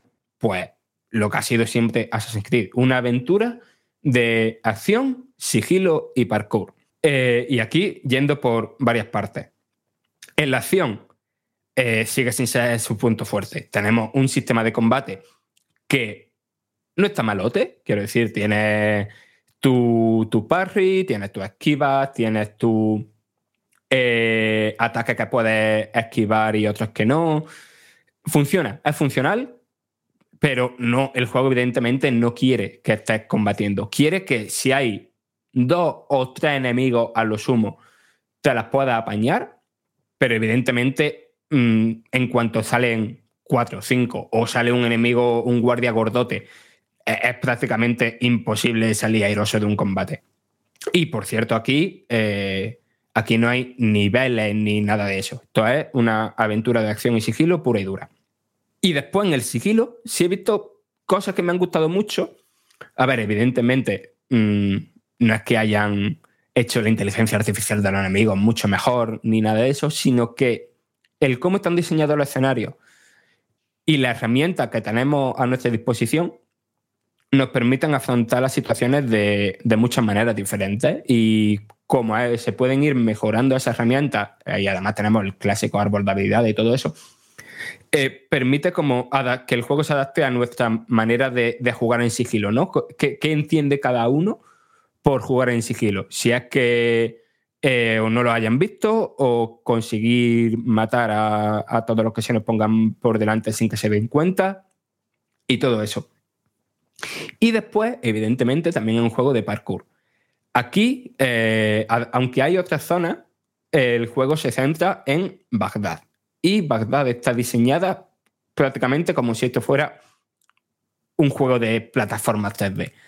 Eh, estamos todo el rato mm, saltando de un tejado a otro, deslizándonos por tirolinas, eh, usando mm, poleas como si fueran ascensores, cubriendo distancias enormes utilizando mm, palos y tal como si fueran pértigas. No sé, tenemos un mogollón de habilidad de movimiento. Eh, por supuesto, también escalar. Eh, no falta el, salto de toda la vida de, Assassin's Creed. Y la verdad es que es muy guay moverse por, por Bagdad, pero no nos parece muy fino. Y esto con un asterisco muy, muy, muy, muy grande, porque el juego lo jugamos a través de streaming. La demo que nos ofreció Ubisoft eh, corría en un PC de la NASA, pero eh, era a través de streaming. Entonces, el que no se sienta gustoso, el que no se sienta preciso, no sé cuánto es la culpa de que el propio juego mm, pues es ciertamente un poquito tosco, como lo han sido todos los Assassin's Creed, la verdad, o si se debe a esa tecnología de streaming. Así que eso será algo que descubriremos más eh, cuando, cuando llegue el turno del análisis. Que será en una semana, no sé, pero como mucho en dos. Entiendo, o sea que está ya aquí. Si te parece, mira, en los próximos, como tenemos más impresiones y de juegos que tampoco creas que se van mucho en el tiempo, pero sí sería muy interesante de cara al oyente, Fran, que se llevara una radiografía rápida sobre lo que va a encontrar en un juego, además que le va a llamar la atención por si alguien no lo sabe, que eso lo comentaba yo al principio, va a tener un precio reducido. Y lo primero que te preguntas, como cuando salían los Ratchet y todo esto, que, oye, ¿por qué cuesta tan barato? Hay truco detrás, ¿vale? Con lo cual, em, es muy importante que, que el oyente de Banda al Radio sepa por qué eh, vale eso y qué se va a encontrar en general, que es muy bien lo que estás contando tú ahora, y que eh, nada, que tampoco nos extendamos demasiado porque vamos a hacer un análisis muy profundo en, días. Vale, pues lo que se va a encontrar es un Assassin's Creed como los de antes, para lo bueno y para lo malo, eh, que tiene precios reducidos porque Ubisoft no ha acostumbrado a juegos de cientos y cientos de horas y este juego es más pequeñito, no han concretado cuál será la duración dudo mucho por cómo es la progresión y por lo que he visto en los menús y todo eso, que sea un juego de 8 horitas. Mm, seguramente será bastante más largo. Y, entonces, pues eso sale en todas las plataformas. Eh, o sea, en PC, PlayStation y Xbox eh, por 50 euros. Y después de eso, lo que se puede esperar es un juego de, de sigilo donde habrá que mezclarse con la gente, donde habrá que hacer parkour, donde habrá que escuchar conversaciones y donde, por supuesto, habrá que asesinar objetivos, que al final de, eso va esto, e investigar la manera de llegar a esos objetivos. Oye, Fran, una cosa, he visto que se ha hecho muy viral en Twitter un vídeo de que se teletransporta al personaje como el guiño de Dishonor. ¿Eso cómo va? Porque la gente se queda un poco estupefacta. Sí, sí, eso de hecho lo mostraron ya en el, en el Ubisoft, lo, que hizo eh, Ubisoft en el eh, este verano. Pero vaya, eso primero es una habilidad que tienes que desbloquear en el árbol de habilidades, no la tienes desde el principio. Y eh, tú tienes tu águila, ¿no? Para, marcar objetivos, ¿no? Antes de, adentrarte en una base, una fortaleza, lo que sea. Pues si tienes esta barra cargada, tú puedes marcar a varios objetivos y, y eso y hacer pues como si fuera Scorbo en Dishonored.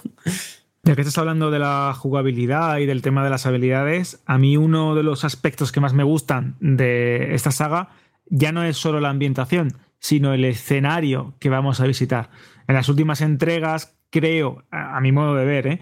que se ha perdido un poco esa sensación de grandes urbes, de grandes elementos arquitectónicos que te representaban muy bien la época en pos de pues eso, presentarte un mundo abierto, lleno de asentamientos a veces un poco clónicos, de parajes naturales que sí que es verdad que son bonitos, pero que a la larga no te dicen nada. Y en este caso se vuelve a eso de una gran ciudad, que como es eh, Bagdad, cómo está recreada, está, es bonita, está bien hecha, porque al reducir un poco el mapa eh, me da miedo que se haga aún más repetitivo de lo que ya eran muchos títulos de esta saga. A ver, a mí me parece Mm, quizá no bonita, no sería el, adjetivo, pero sí tiene un algo, porque, claro, es una ciudad como muy marrón, muy gris, pero mola mucho el contraste que se hace eh, de ese marrón con cómo visten los ciudadanos, de los toldos que hay por todos lados, de las decoraciones. Es como que hay mucho color.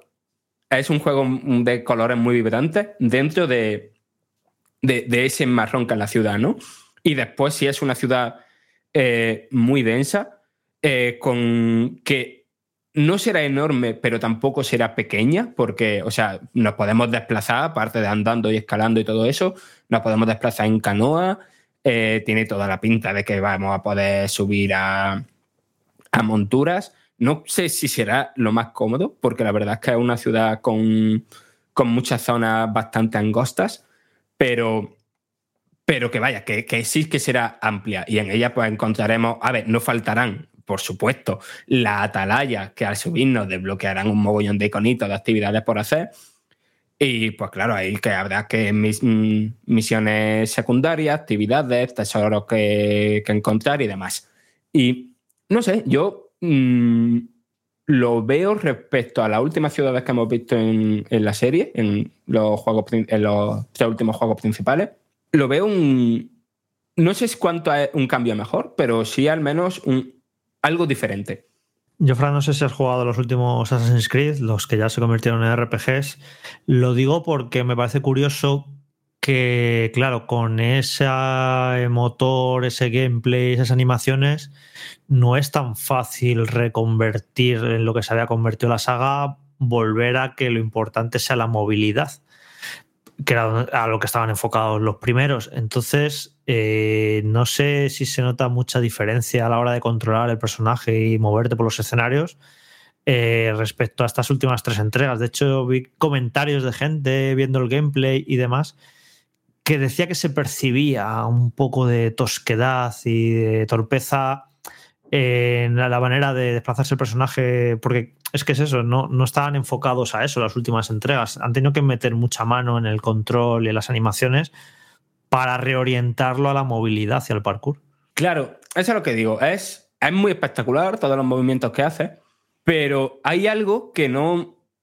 que no se percibe bien del todo, ¿no? De tú apuntas hacia un quiero subir aquí a la izquierda y a lo mejor Basim va arriba a la derecha.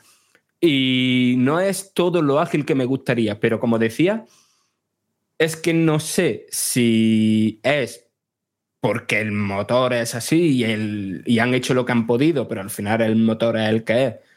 Y, y si existe esa tosquedad o mm, si, el, si el problema era de que jugamos el juego por streaming y entonces no se sentía fluido. Mm, no te sé decir, la verdad. Y es una de las dudas que más ganas tengo de averiguar cuando podamos jugar, porque me parece muy, muy, muy importante. O sea, al final, mm, si quieres volver a esos pilares de la serie, pero lo haces peor que cuando lo hiciste hace 15 años, pues a lo mejor hay que mirárselo. Pues gracias, Fran. Simplemente son impresiones y de un juego que pocas veces nos ocurre que estemos tan tan cerca del análisis. Bueno, pocas veces. Lo normal es que las impresiones sean pues, de un juego que va a tardar meses, un primer contacto. Bueno, ese tipo de cosas que estáis acostumbrados a través de la página web de Vandal o a través de este podcast.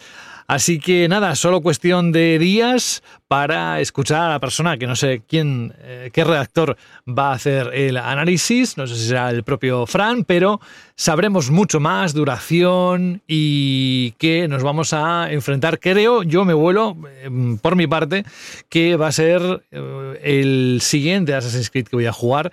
Más que nada por eh, que será más corto, más contenido y, eso ayuda bastante. A ver qué, nos encontramos.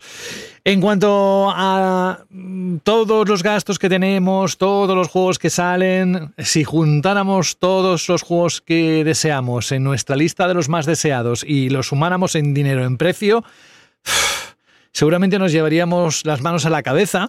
Estamos pensando siempre pues, en ofertas, eh, cuando llegue el Black Friday, eh, si alguien nos va a regalar algo en Navidades, ese tipo de cosas que también acompañan dentro de lo que es la, campaña navideña. Pero hay otra forma bastante interesante de poder conseguir, por ejemplo, este Assassin's Creed que tiene un precio más asequible. ¿Cómo? Pues fácilmente te vas directamente a Zex y dices, oye, que quiero, tengo estos juegos que ya me los he pasado de hace un par de años o de lo que sea, y ¿cuánto me das? Entonces ellos lo mirarán a través del código, lo consultarán en la base de datos y te propondrán varias cosas. Una de ellas es, te vamos a dar dinero en efectivo, la cantidad que sea o te vamos a dar un vale para que consumas este dinero eh, dentro de lo que tenemos en la tienda. Y bueno, es una forma de tener ese reciclaje o esa vida útil de las cosas que tenemos. Dicen que es la economía circulatoria, ¿sabes? Aquello de que, bueno, yo lo dejo, pero alguien lo aprovechará, alguien lo disfrutará. Pero le he pedido ahora, hace un momento, a Alberto que echara un vistazo a la lista de los más buscados dentro de CEX y creo que lo tiene ya preparado, ¿no? Exacto, de hecho, fíjate, va muy en la actualidad lo que estábamos comentando en este, en este programa de Banda al Radio. Porque tenemos el Final Fantasy XVI, el último título que se ha sacado en la saga de Square Enix para PS5, que se vende por 50 euros en CEX, lo compran por 22 euros y si queremos usar el vale en tienda, con ese intercambiamos, que lo tenéis también muy claro en la página web y en la aplicación, nos dan 31 euros. Mira, ya estábamos hablando de Final Fantasy y aquí tenemos la última entrega también disponible en CEX. Pero vamos a rizar un poco más el rizo. Porque también estábamos hablando de la última entrega, ¿no? De Assassin's Creed. Pues bueno, pues la última publicada hasta la fecha, Valhalla, sin el DLC en PS4, se vende por 20 euros en las tiendas de Zex y también en la página web. Lo compran por 10 euros, por si queremos llevar nuestra última entrega para tener un poquito más de dinerito, ¿no? Para la nueva, la nueva secuela que sale en octubre. Y sigue por el contrario, queremos utilizar Vale en tienda, nos ofrecen 13 euros. Os repito, visitar de vez en cuando la tienda y la página web porque los precios van cambiando cada poco tiempo. Eso es, esto es importante. Y estamos centrándonos en videojuegos, pero podéis hacerlo con móviles, con portátiles, con tabletas, con ordenadores, con otros dispositivos electrónicos. películas, que también es muy importante. Que películas. muy bueno auriculares. Bueno, eh, siempre eh, que tengáis algún tipo de duda y si no queréis desplazaros a una de las 60 tiendas que tiene Zex por toda España, podéis entrar en la página web en webuy.com o en la aplicación y podéis consultar directamente ahí cuánto os darían. Es una forma rapidísima porque además está actualizada en tiempo real. Pues nada, dejamos a Zex, el mayor especialista en electrónica y entretenimiento de segunda mano en España, que nos acompaña también en esta temporada número 11 de Banda Radio, y nos metemos con... no nos metemos con él, le vamos a dar la bienvenida. Sí, Carlos Leiva, muy buenas. Buenas, ¿qué tal? ¿Cómo estás? Bueno, tirando. tirando que no es poco, ¿no? Oye, Spider-Man 2, después de lo que vimos, ayer te estuve escuchando en el State of Play y al final de todo, pues eh, acabasteis y Saúl te preguntó, oye, ¿cómo lo has visto? Y tú dijiste, ah, no ha estado mal. Hombre, claro, es que con el último tráiler que me han puesto, pero espero que también sacaras muchas conclusiones de lo que Spider-Man 2, no solo por eso, sino por mm, las impresiones que ya tenías y que has compartido con el equipo de bandas en la web y aquí en el podcast. Y la verdad es que se nos va a hacer eterna esa espera hasta cuando salga la venta por el juegazo que se avecina, ¿eh? Sí, sí, dímelo a mí. O sea, vosotros porque no lo habéis jugado, pero tú juegas la demo que he jugado yo, que se queda donde se queda esa demo. O sea, y es que hubo. O sea, yo vi gente levantarse diciendo, ¿de verdad me lo estáis cortando aquí? O sea, eh, o sea. No queda mucho, ¿eh? 20 de octubre y después de. es mucho, es un mes entero para saber cómo continúa eso. sí, pero en medio te aseguro también que estarás bastante entretenido con otras cosas que irán saliendo. Ahora. pero, podría, pero podría salir ya Spider-Man y ya estaría entretenido directamente con. Bueno, con Spider-Man 2. Qué maravilla cuando llegan este tipo de títulos lo que nos generan. ¿eh? Esto yo creo que de alguna manera endorfinas tienen que generar en el cuerpo títulos así. Bueno, vamos a, las impresiones que tienes. Cuéntanos un poquito en qué ha consistido esa demo que has disfrutado y sobre todo, Carlos, que esto parece de Pedro Grullo, pero no lo es. Mm, a través de lo que vimos en el State of Play anoche, eh, no puede tener mejor pinta. Jugablemente se distancia mucho del primero, es un es más allá. Cuéntanos un poco qué has encontrado. A ver, aquí que no se engañe nadie. Esto es una secuela de manual de más y mejor en todo. O sea, de coger eh, el primero, tenemos una fórmula, hicimos las cosas de una manera, esto ha gustado mucho, pues vamos a hacer lo mismo, pero vamos a mejorarlo, ampliarlo y potenciarlo en todos los sentidos posibles. Es un juego, de hecho, en el que, o sea, cogí el mando y yo ya sabía jugar. O sea, yo, sabía balancearme perfectamente, iba haciendo mis trucos de los dos juegos anteriores, con las acrobacias y demás. La, el, el sistema de combate es muy parecido. Lo que pasa es que todo está ahora pulidísimo. Y tiene algunas novedades que a, mí me han gustado y, eso, refuerzan todavía, o sea, lleva al siguiente nivel lo que es la fórmula que, que, ha estado puliendo durante estos dos primeros juegos, la ha estado instaurando, pues esto es ya como vamos a pulirla y vamos a llevarla al siguiente nivel. ¿Y esto qué quiere decir? Pues básicamente que tenemos un, otro juego de mundo abierto y acción, en el que, pues nada, eh, ahora en vez de controlar solamente a un Spider-Man, vamos a controlar a dos, eh, tanto Peter Parker como Miles. Y eh, nada, nos movemos por la ciudad haciendo diferentes actividades, metiéndonos en diferentes misiones y todo con un toque muy cinematográfico, con unas misiones que tienen un montón de, de secuencias que son puro espectáculo superheroico, con momentos muy épicos, muy bestias a nivel a nivel gráfico y de cosas, las cosas que están pasando en pantalla y que tú estás jugando. Es, esto, es, esto es importante porque el primero también tenía como muchos de estos momentos que son súper increíbles, súper espectaculares, pero tiraban un poquito más de Quick Time Event, de ponerte más secuencia de vídeo. Aquí esos momentos que nos dejaban con la boca abierta son mucho más jugables ahora. Tienen, tienen más chisa, estás tú con el mando en la mano bastante más tiempo, por decirlo de algún modo.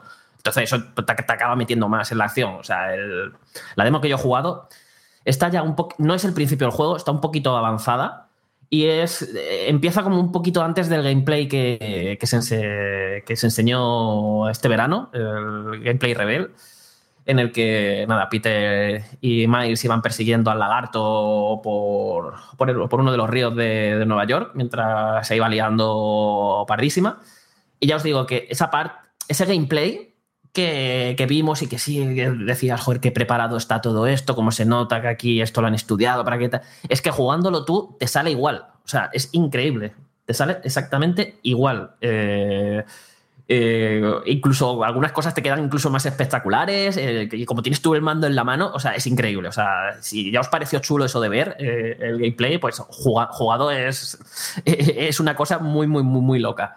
Y os digo una cosa, no es lo mejor de esa parte. Cortan, cortaron el gameplay justo cuando va a llegar lo mejor. Así que os podéis hacer una idea de la escala que tiene el juego en este sentido de eso, ofrecer una aventura espectacular, divertida muy ágil y que realmente te haga sentir Spider-Man, que creo que es el objetivo principal, ya lo tuvo en el primer Marvel Spider-Man, que era, perdonad porque vaya cambiando entre Spider-Man y Spider-Man, que es que voy hablando muy rápido. y, y, eso es, mm, para mí, o sea, llevo jugando juegos de este personaje toda mi vida, viendo, leyendo cómics, eh, eh, viendo todas las series que iban saliendo, las películas, y eh, aunque hay muchos juegos a los que le tengo muchísimo cariño del pasado, porque me lo he pasado genial con ellos. Hasta que no llegó Insomnia que hizo este juego, yo realmente no he jugado nada que yo dijera. Es que ya no es directamente estoy jugando con Spider-Man, es que soy, eh, soy Spider-Man. Estoy aquí balanceándome, estoy haciendo todo lo que siempre he soñado con hacer porque veía en los cómics con los que fantaseaba. Lo estoy haciendo, me está dando esa fantasía, eh, esa fantasía, esa ilusión de poder. Y, esto, pues, ya os digo, es que lo lleva al siguiente nivel. Eso ya lo hacía Carlos muy bien la primera parte. Hay una duda que posiblemente cualquiera que te esté escuchando ahora, eh, no sé si la podrás contestar por el tiempo que has tenido disfrutando de, esta demo, ¿eh? pero el, tanto el primer Spider-Man como el Miles Morales, podríamos pensar que de alguna manera, sobre todo el primero, venía no quiero decir lastrado, pero sí condicionado por que ese juego cupiera dentro de la PlayStation 4. El Miles Morales, nada más comenzar la escena del mercado, se te caen los ojos al suelo porque es una maravilla, pero el juego también corre en PlayStation 4. ¿Te da la sensación de que este Marvel Spider-Man 2 es realmente el exclusivo de PlayStation 5 que solo puede correr en esta consola? Mm, lo veo, o sea, visualmente es espectacular. A ver, al final han metido The Witcher 3 hasta en una Switch, o sea, sí que esto es relativo, ¿no? Pero solamente ya por la velocidad ahora a la que se mueve todo, la velocidad de carga que, tiene que requerir con la cantidad de detalle que tiene el juego, o sea, que es que no os hacéis una idea de la cantidad de detalles y efectos que pone en pantalla a la distancia dibujado, que es demencial, el, todo lo que estás viendo a tu alrededor eh, y cómo va cargando eso a toda velocidad, porque es que en el anterior juego nos movíamos rápido, nos movíamos bien, pero es que ahora la velocidad, o sea, ahora la velocidad a la que te puedes mover es un auténtico disparate, con algunas tienes algunas maniobras como el, el famoso tirachinas este que, que, se vio en el gameplay, que te puedes catapultar y salir disparado, pero es que también la, con, las, con las alarañas eh, que, con las que puedes planear, eh, también te mueves súper rápido porque eh, a medida que tú vas pillando velocidad e, impulso o balanceándote, cuando sales disparado a mucha velocidad y, usas las arañas y empiezas a colarte por corrientes de aire, pillas una velocidad que vas desplazándote por la ciudad, pero que eso no tiene sentido. Yo creo que quizá en PlayStation 4 le, le, hubiese costado mucho cargar todo eso a esa velocidad para permitir un gameplay así de fluido, como se ha conseguido en esta entrega. Pero bueno, igualmente a nivel visual es que el juego es, de, lo, más bruto que, hay ahora mismo en el mercado. O sea, ahora mismo en el mercado no porque no ha salido, pero va a ser de lo más bruto. O sea, os va. Y, y encima, ya os digo, las secuencias que tiene de, acción con espectáculo, puesta en escena, la propia dirección que tiene es que os vais a quedar con los ojos que os van a hacer chiribitas y el, uso del trazado de rayos que tiene, que, o sea, que se, nota que esto es Insomnia y que Insomnia Games coge una, está cogiendo PlayStation 5 y dice, a ver, ya que la mayoría de, la mayoría de estudios que hay haciendo juegos no le están sacando todo el provecho, nosotros vamos a sacárselo absolutamente todas las funciones, a nivel, al disco duro, a nivel de potencia bruta de hardware, al propio DualSense, que lo usa de forma increíble, incluso con algún que otro minijuego con los gatillos adaptativos que, me ha dejado muy loco.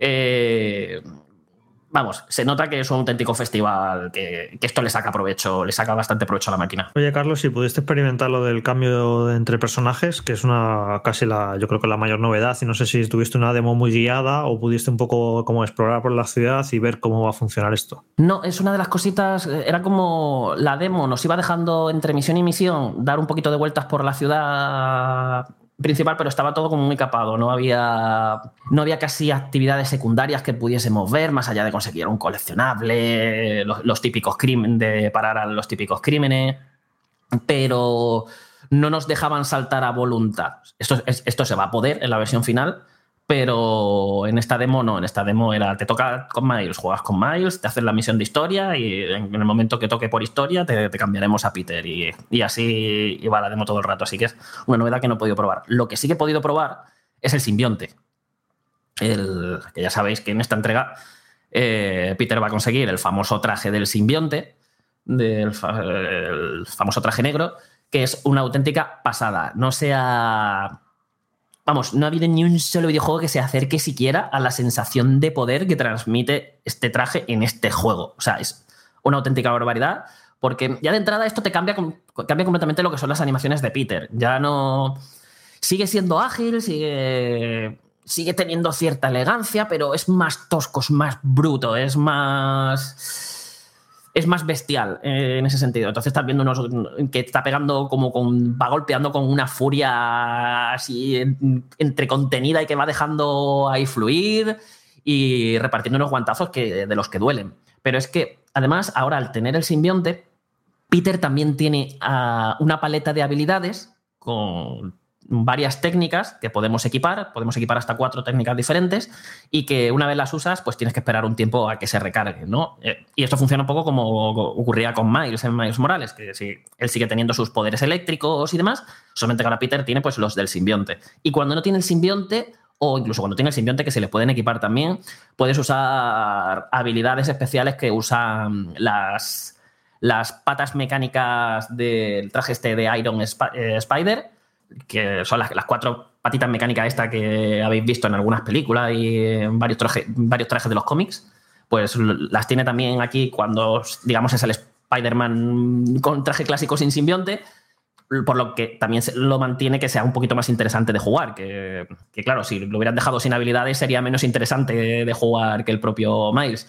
Y es que las habilidades del simbionte son una auténtica pasada. O sea, es, lo que habéis visto de sacar los tentáculos, eh, hay tropecientos tentáculos, coger a todos los enemigos, estamparlos contra el suelo, dejar a un enemigo de un puñetazo pegado a la pared, eh, hacer una especie de explosión de púas ahí en la que te cargas todo lo que hay alrededor. Eh, te da una sensación de poder que, o sea, es que empiezas a reventar enemigos que te, te están viniendo por todas partes, estás completamente rodeado, pero es que te da igual, te los vas liquidando como si fueran mantequilla. Y y además ahora también han metido una eh, como un medidor de, habilidad definitiva, por decirlo de algún modo. En el caso de Miles, eh, pues haces como una especie de explosión a tu alrededor, pero es que con, con, Peter, cuando llevas el simbionte, entras como una especie de modo de ira asesina y desquiciada y empiezas, o sea, prácticamente te permite de un solo golpe activar una ejecución e ir cargándote un enemigo tras otro. Y vamos, ahí ya te sientes como Dios, empiezas a ejecutar enemigos sin parar, usando las habilidades del simbionte, o sea, ahí, ahí caen, queda gusto. Y ya os digo, es, es increíble la sensación de poder que transmite. Otra cosita con la que han mejorado los combates, que parecerá una tontería, pero ayuda mucho, es que ahora se puede bloquear. Y esto significa que ahora hay ataques a los que no vamos a poder esquivar y que la única forma de evitarlos va a ser bloquearlos. La cosa que estos ataques suelen además mm, ser un poco engañosos, porque te, primero te marca un ataque de un enemigo en amarillo y en el último momento cambia a rojo. En el momento que cambia a rojo tienes rápidamente que pulsar el botón de bloqueo para hacer un parry. Y claro, ahí ya te tiene, ya te obliga a estar atento a más cositas. Es decir, ya no es jugar todo el rato, pego, pego, pego, esquivo, esquivo, pego, pego. Ahora es, tienes que estar atento a pego, pego, pego, pego, a ver qué hace el enemigo, a ver cómo lo evito.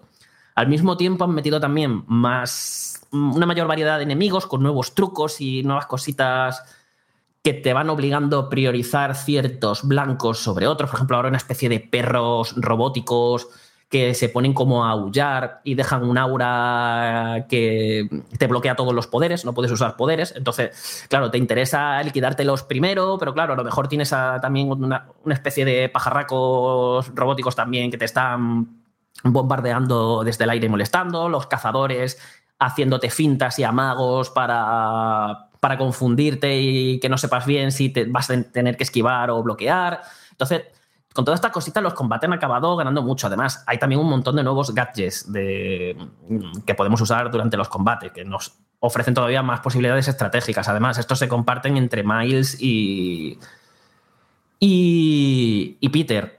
Y entonces al final pues tenemos, pues lo que os digo, es un más y mejor, es el mismo, el mismo sistema de combate, pero mejorado, pulido y ganando en profundidad. esto sobre todo se nota con los jefes, que los jefes han mejorado, o sea, si el jefe al que me he enfrentado, que ha sido el lagarto, es mínimamente representativo del resto de jefes del juego, la mejora con el primer Spider-Man es bestial. A mí los, jefes del primer Spider-Man me decepcionaron muchísimo. O sea, es, como siempre uno de mis momentos favoritos de los juegos de Spider-Man, enfrentarme a los grandes villanos de la, de la, serie. Y en el anterior me parecieron unos combates un poco inspirados, muy, muy básicos, que sí, que eran muy espectaculares de ver y, y con momentos narrativos chulos, pero a nivel mecánico me parecieron muy, muy mejorables. Y aquí se nota que han, echado, han echado bastante más dinero y son mucho más combate.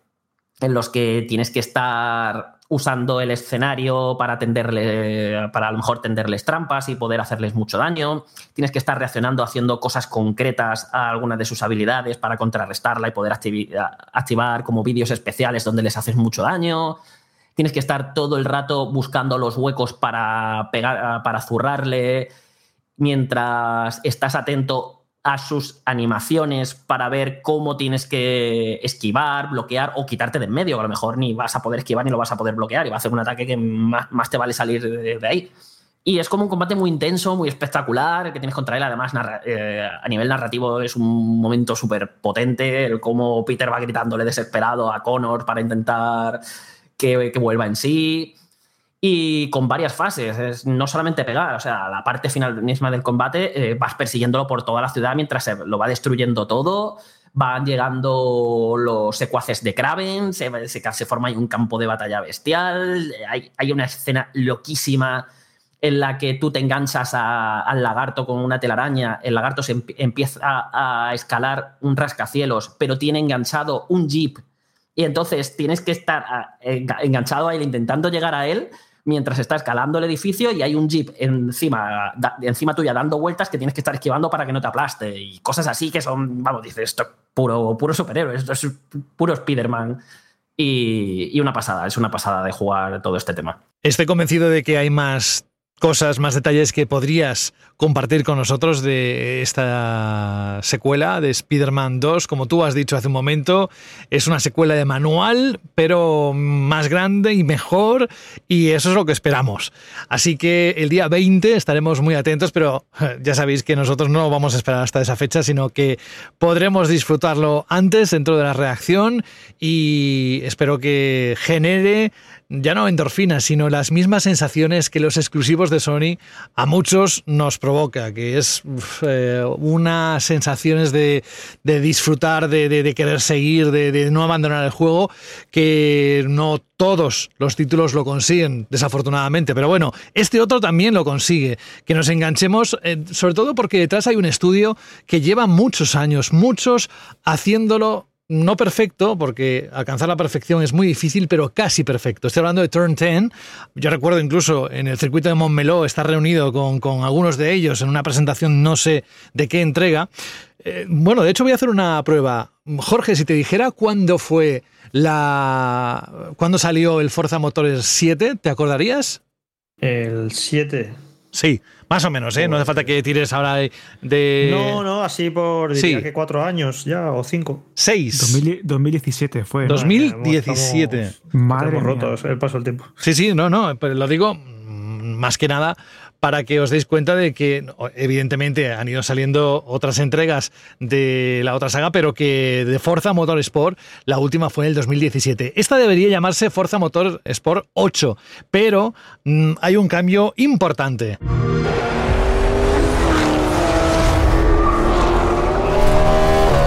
Mismo Carlos Leiva ha tenido la oportunidad de probar, nada, tres vueltas, la primera hora de esta nueva entrega de Forza Motorsport. Dice que es muy prometedor que las sensaciones que le ha dejado, eso lo pone en el texto, ¿eh? porque todo lo que estamos diciendo está en la página web, evidentemente. Y de este texto no va a ser menos, de este Forza Motorsport. Pero claro, no viene el número 8 y es porque hay una declaración de intenciones con eso. Cuéntanos qué quiere conseguir Turn 10, Microsoft, Xbox con esta nueva entrega y por dónde van los tiros. Pues a ver, eh, la verdad es que he podido jugar muy, muy, muy, muy, muy poquito, así que eh, extraer conclusiones ha sido un poco complicado porque la versión de prueba que nos han dejado básicamente son como las dos carreras del tutorial, que ni siquiera son carreras completas, y lo que sería la primera copa, que son tres carreras. No, no tiene mucho más. Y, pero aquí lo fundamental es que el juego va a tener unos 500 coches y 20 circuitos de salida, que luego esto se va a ir ampliando gratuitamente de forma mensual, según han, prometido. Eh, pero la cosa es que si los, los Forza Motorsport anteriores acababan convirtiéndose con muchos en juegos de coleccionismo, de eso de ve consiguiendo dinero, ve comprándote coches y te vas comprando coches cada vez mejores y vas participando cada vez pues, en cosas más avanzadas. Y al final, pues nada, te vas haciendo ahí tu colección. Y esto han decidido, y con este juego han decidido tomar otro enfoque. Quieren que aquí eh, lo principal sea que entre todos los coches que tienen, nosotros escojamos, pues eso, 10, 15 coches, una, una cifra así más o menos comedida, y nos centremos en esos coches. Porque ahora han metido un sistema de progresión que nos permite subir de nivel a los coches a medida que jugamos, es decir, tú estás echando una carrera y si tomas bien una curva, según cómo de perfecta la hayas tomado, te dan más puntos de experiencia o menos, si vas superando tu propio récord de vueltas, récord de sector, si haces adelantamiento, prácticamente cualquier cosa que hagas es como si eliminaras a un enemigo de un juego de rol y te diese puntos de experiencia. Cada vez que subes de nivel, vas consiguiendo también nuevas piezas para el coche y nuevas eh, partes de. y diferentes ranuras donde puedes equipar cada vez más cosas. Entonces, claro, tú empiezas con un coche que puede. Eh, nivel 1, que quizá no da para mucho, pero a medida que vas jugando con él, vas pillando maestría con ese coche, el coche va subiendo de nivel, vas consiguiendo piezas, vas consiguiendo desbloquear eh, nuevas partes donde equipar cada vez más cosas. Y teniendo que ajustarte al límite de al límite de valor de las piezas que tengas, es decir, a lo mejor si tienes 700, pues entre todas las piezas que te equipes no puedes sobrepasar esos 700, entonces tienes que buscar un equilibrio para que el coche, pues eso, no, te quede muy desequilibrado, tenga un rendimiento óptimo y lo vayas mejorando y vayas llegando cada vez más lejos con él. Este es como el objetivo principal a la hora de, de desarrollo, estructura y progresión que le han querido dar al juego. Y así de primera, como he jugado tan poquito, parece que funciona. Además, me ha gustado que es como todo muy accesible. Esto, mm, que esto lo, dices así a cualquiera, a lo mejor que no tiene mucha idea del mundo del motor y puede decir, joder, a ver si me voy a tener que ahora yo aquí hacer ingeniero para hacerle todos los ajustes al coche y dejarlo bien preparado. Pero no, está todo muy diseñado como muy menú de juego de rol. De nada, te metes el motor, en el motor te salen como cuatro o cinco ranuras y cada ranura las piezas en las que puedes equipar ahí. Y ahí vas mirando cada pieza y te dice esto te sube 5 de velocidad y 4 de manejo, por ejemplo. Y ya pues ahí te vas ajustando tú, vas viendo las barritas y es como eh, equipar a un personaje en un juego de rol, como digo. Entonces está todo hecho de una forma muy accesible y y sencilla que, va a ser apta para todo el mundo. ¿Esas mejoras se notan solo en las estadísticas o después a los mandos va un cambio en el comportamiento del vehículo? En los mandos lo notas, es decir, vas notando a lo mejor que según lo que le pongas, a lo mejor tienes más agarre, que va que el coche se maneja mejor, que va a pillar más velocidad, son cositas que vas notando. O sea, no es simplemente numeritos, son cosas que, que notas a los mandos. Y de hecho, está todo también como muy pensado para que vayas probando diferentes configuraciones en en carreras de prácticas y demás para que vayas viendo que, cómo a lo mejor lo quieres dejar para, para la carrera que, te va a tocar. Pero bueno, todo esto realmente debería de ser un poco lo secundario, ¿no? Porque esto no de ser un juego de coches. Lo importante es que el juego sea divertido de. Una vez estás conduciendo, el juego sea divertido. Y yo creo que lo han conseguido. Es decir, el sistema de físicas lo he visto mucho mejor y más pulido que en el de Forza Motorsport 7. Es más realista, más convincente, notas más el peso del coche, las suspensiones. Más sólido, más sólido. Y esto también se acaba traduciendo en una conducción también mm, más satisfactoria. El, comportamiento de las ruedas también de los neumáticos los he notado más realistas, que van respondiendo de forma diferente según situaciones, según piezas, según un montón de cositas. Eh, y al final lo que vas notando es un poco eso, de cómo te has montado el coche y cómo, de cómo te has montado el coche, cómo va a funcionar tu coche, cómo responde tu coche en carrera. Y según cómo entiendas eso, al final vas a acabar conduciendo mejor o peor. Es algo más que pura habilidad, pues eso, es un poco entender tu coche. Y es muy divertido, o sea, el juego está muy bien llevado, las colisiones y las salidas de pistas, el cómo reacciona todo es bastante convincente. Sigue teniendo todavía alguna otra cosita por pulir, que ya nos avisaron que hay algunos errores y demás, y sí, eh, he visto alguna otra cosilla, que bueno, ya veremos si se mantiene en la versión final o no, así que tampoco vamos a hablar mucho de ellas. Y luego la inteligencia artificial, están terminando de pulirla, pero está con, también me ha gustado. No es el típico juego de coches en el que tienes esa sensación tan extraña de estar jugando una carrera de obstáculos, donde los rivales son simplemente obstáculos, y aquí estás viendo todo el rato cómo te intentan cerrar para que no puedas adelantar, cómo algunos se te pican, cómo a lo mejor te, eh, te intentas colar por un hueco y, y, no te dejan, cómo se te empiezan a pegar al culo para presionarte y que cometas algún error vas notando esas cositas que, le dan algo de salsa a, las carreras. como digo, tienen cositas que mejorar. He visto algunas reacciones que ha tenido o algunos errores un poco extraños que ha cometido la IA. Eh, rollo a lo mejor has encontrado el hueco, estás adelantando y de repente te pega. O sea, eh, él quiere seguir su trazada y le da, le da igual que estás ahí en medio y, te pega un tortazo. Son cositas a mejorar. También, por ejemplo, ahora hay un sistema eh, por IA que va valorando lo que va ocurriendo en pantalla para ver si te penaliza o no. Rollo, si has cometido un. si has tocado otro coche, si te has salido un poquito de pista, este tipo de. Mm, las infracciones, te lo valora así como un árbitro que está diseñado por IA. Y creo que ahora mismo es como demasiado indulgente. Es decir, he llegado a meterle algún que otro zambombazo a otro coche y decirme, no hay penalización. Y yo, como que no hay penalización. es como si, me deberían de haber expulsado de la carrera directamente. Vamos, que funciona como el bar, ¿no? Tienen. Han dicho que todo esto lo están mejorando, que lo están puliendo de cara al lanzamiento. Ya esto, quien, lo analice, que, lo vea bien. Pero bueno, de momento es lo que he visto es prometedor. Tiene sus cositas a pulir, pero, pero vamos, parece que, viene un juego de coches para los que les guste esto del motor, muy chulo y que además mm, se ve increíblemente bien. Eso te iba a preguntar, Carlos. Eh, el trailer con el que se presenta este juego mm, creo que dejó a todo el mundo boquiabierto. Una vez jugado, creo que ha jugado en equipo Serie X, ¿cómo se ve esto? Yo, yo, no tengo claro que se vea igual de bien que en aquel tráiler. O sea, tendría que volverlo a ver, que hace.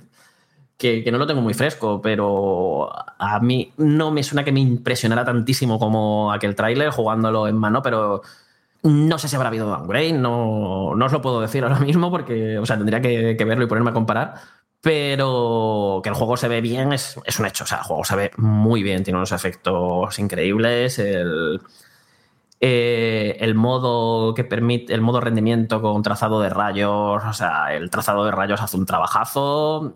Eh, luego también tienes el modo rendimiento que va a 4K 60 y, eso, vamos, tiene una calidad de imagen flipante. La distancia dibujada, el modelado, el modelado que tienen los coches, vamos, es un juego. Y además tiene algunos, efectitos, algunos efectos visuales muy chulos, de rollo estar corriendo por, con la bruma mañanera a tu alrededor y cositas así que creo que, vamos, o sea, el juego, el juego va a dejar satisfechos en el departamento visual. Pues no deja de ser uno de los pesos pesados del catálogo de Xbox. Si antes lo era Spider-Man 2 para el de Play, este después de Starfield, del exitoso Starfield, el Forza Motorsport y tal, por como lo están contando Carlos Leiva en los últimos minutos y después de ver ese tráiler al que aludía Fran, desde luego saben lo que hacen Turn 10 y la estructura, la base la van a tener y sus juegos siempre son así de, de, buenos y llamativos. Así que dejamos esto, simplemente decir que el 10 de octubre sale a la venta, que estamos ya, hemos pasado el Ecuador de septiembre, con lo cual es que está muy, muy cerca y evidentemente lo tocaremos aquí en formato análisis y con muchos más detalles, porque antes me decía Carlos, hombre, pues hay más temas de los que hablar de Spider-Man, como las nuevas zonas y tal. Tranquilos, si va a haber mucho que comentar en Banda Radio, pero no os olvidéis que mucha más información, porque aquí no cabe toda, está en la página web, que es vuestra referencia para todo lo que nosotros hablamos aquí. Con este encendido de motor... Te decimos gracias, Carlos, por acercarte aquí un ratito a Banda al Radio y estoy convencido por la época en la que estamos de que te escucharemos bastante a menudo. No sé, iba a decir, no sé si a tu pesar, pero porque así podrías descansar más, pero que nada, que para nosotros va a ser un placer escucharte, ver cómo desmigas cada uno de esos juegos importantes que están a punto de, de venir a nuestras manos. Bueno, a ver cómo desmigo, no me has dejado hablar todo lo que quería de Spider-Man, pero bueno. Lo sé, lo sé, lo sé, lo sé. Cuatro horas. Lo, lo sé, pero como intuyo que vas a hacer el análisis, vas a tener ¡buah! lo que quieras y algo más para despacharte. Sí, lo cortarás a mitad también, seguro, o sea, ya, ya te conozco. No, yo te dejo hablar, no te preocupes. Sí, ya verás. Sí. bueno, cuídate mucho, Carlos. Gracias por estar con nosotros. Venga, y dejando de fondo el tráiler de Forza Motorsport.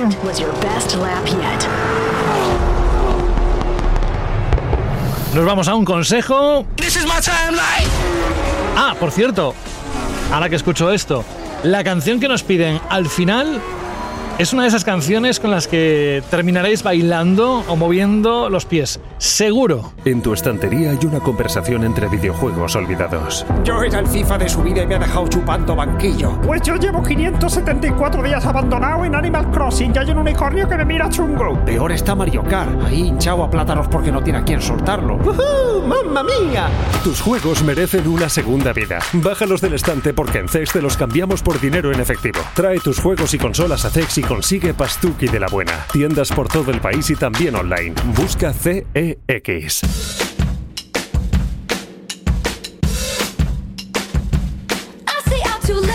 El otro día un amigo que se dedica a esto de la comunicación, vamos, que trabaja en radio, Alberto, me dijo que una de, las secciones que más le gustaban del programa era la, que participaban los oyentes. Por descarte, de, era esta, evidentemente, sabía que hablaba de ella. Digo, me pregunta, ¿por qué la llamáis la Shirley pregunta? Ay, y entonces bueno, ¿eh? tuve que tirar de memoria para decirle por qué. Pero bueno, si alguien se pregunta, vamos a recordarlo porque, a ver, hace ya temporadas que lo explicamos. No está de más que alguien que se haya incorporado recientemente a escuchar banda al radio se lo expliquemos. ¿Qué significa Sí, la Shirley pregun- pregunta? es como- exactamente, es como un poco de, de lore, ¿no? Del banda al radio más tradicional y más clásico. Pues se refiere precisamente a la pregunta cheerleader, porque os animábamos y buscábamos que siempre participaseis de alguna manera con banda al radio. Y entonces, claro, pregunta cheerleader, pregunta cheerly, se fue acortando y de hecho nuestros oyentes tienen diversas fórmulas a la hora de escribirlo, desde pregunta cheerly, bueno, algunas un poco más subidas de tono, pero de ahí viene, de cheerleader, de pregunta cheerly. Y de hecho, es curioso porque la sintonía también hace alusión a eso, con ese Shake It Out de Taylor Swift, donde en el videoclip también aparece vestida de cheerleader, así que todo tiene un significado. Nada, Oscar, que yo te expliqué que es porque a, a Alberto le gustaba vestirse de cheerleader, pero que era lo otro. No, es broma, se lo expliqué bien, se lo expliqué bien. Bueno, También que hemos hecho bromas con eso. Sí. Bueno, y, y- y si recopiláramos la cantidad de versiones que han hecho, lo mismo que cuando nos llaman de Vandal, que sois vandalorianos, vandalers, todo esto, Vandalers, de pues todo, de esto podría un glosario de, de términos que giran alrededor de cómo escriben o cómo entienden eh, lo de Shirley. Pero nos da igual, lo importante es que es vuestra sección. Así que vamos a recordar que les propusiste a todos los oyentes la semana pasada. Empecemos por ahí. Sí, pues la semana pasada os preguntábamos que cuál creíais que iba a ser vuestro juego favorito de aquí a final de año y a la vez si os iba a decepcionar alguno en concreto, porque yo creo que también jugábamos con eso. Y tenemos, pero José, un montón de respuestas en iBox y otras tantas también, hasta siete audios, si no me equivoco, en nuestro Mm. buzón. Así que creo que la pregunta ha calado. ha ¿Te acuerdas? nuestros oyentes. ¿Te acuerdas aquel anuncio de la fabada asturiana de que decía la abuela, ¡que hay prisa, que hay prisa! pues es un poco, Sí. es un poco esto. No, pero con eh, vísteme despacio que tengo prisa, ¿no?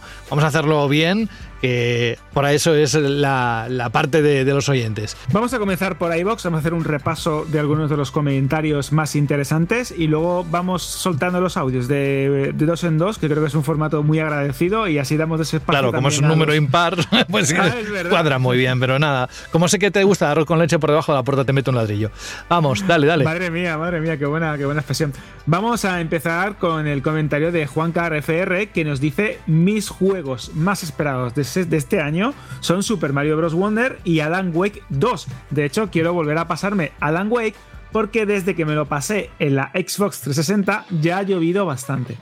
Del 2024, el que sin duda más espero como buen fan de Final Fantasy es Final Fantasy VII Rebirth.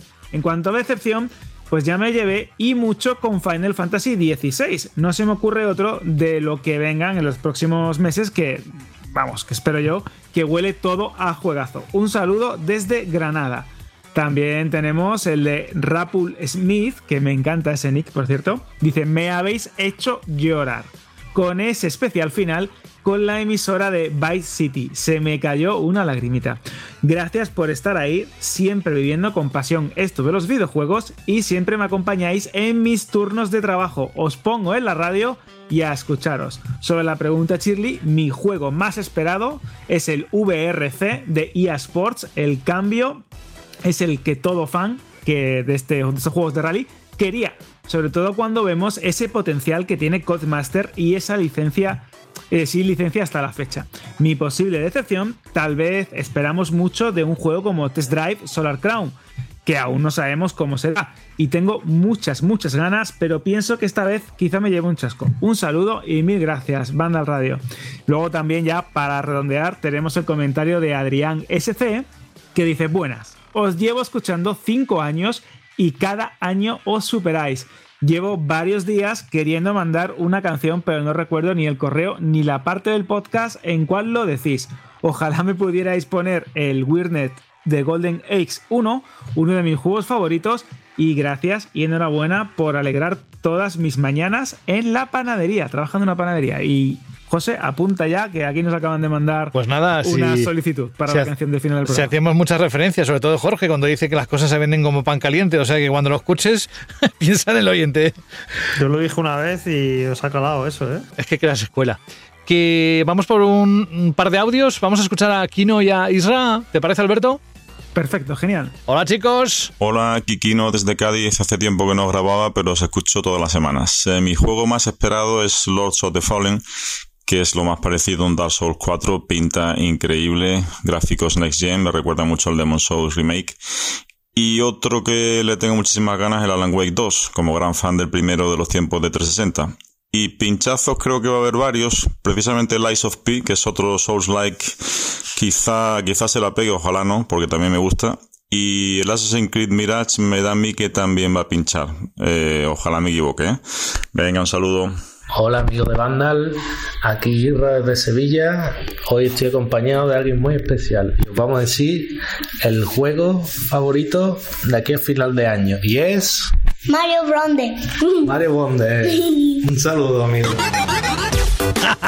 Y se oye un- como una risa. jiji. A ver, pero tienes que dejarle jugar, ¿eh? Al Mario Wonder. Lo tenéis que pasar juntos, es lo, lo más interesante. Sí, sí, es una buenísima opción de, de todas las que hay, pero esta es especialmente buena para jugar padre e hijo, ¿eh? Sí, totalmente. De hecho, eh, lo hemos comentado en alguna que otra ocasión, que los juegos que invitan a cooperar y a compartir la experiencia con tu mejor amigo, tu mejor amiga, tu pareja, tus hijos, tus sobrinos o incluso tus nietos, porque ya tenemos también una edad. ¿eh? Guiño, guiño, José. No Pues- sé de qué me hablas.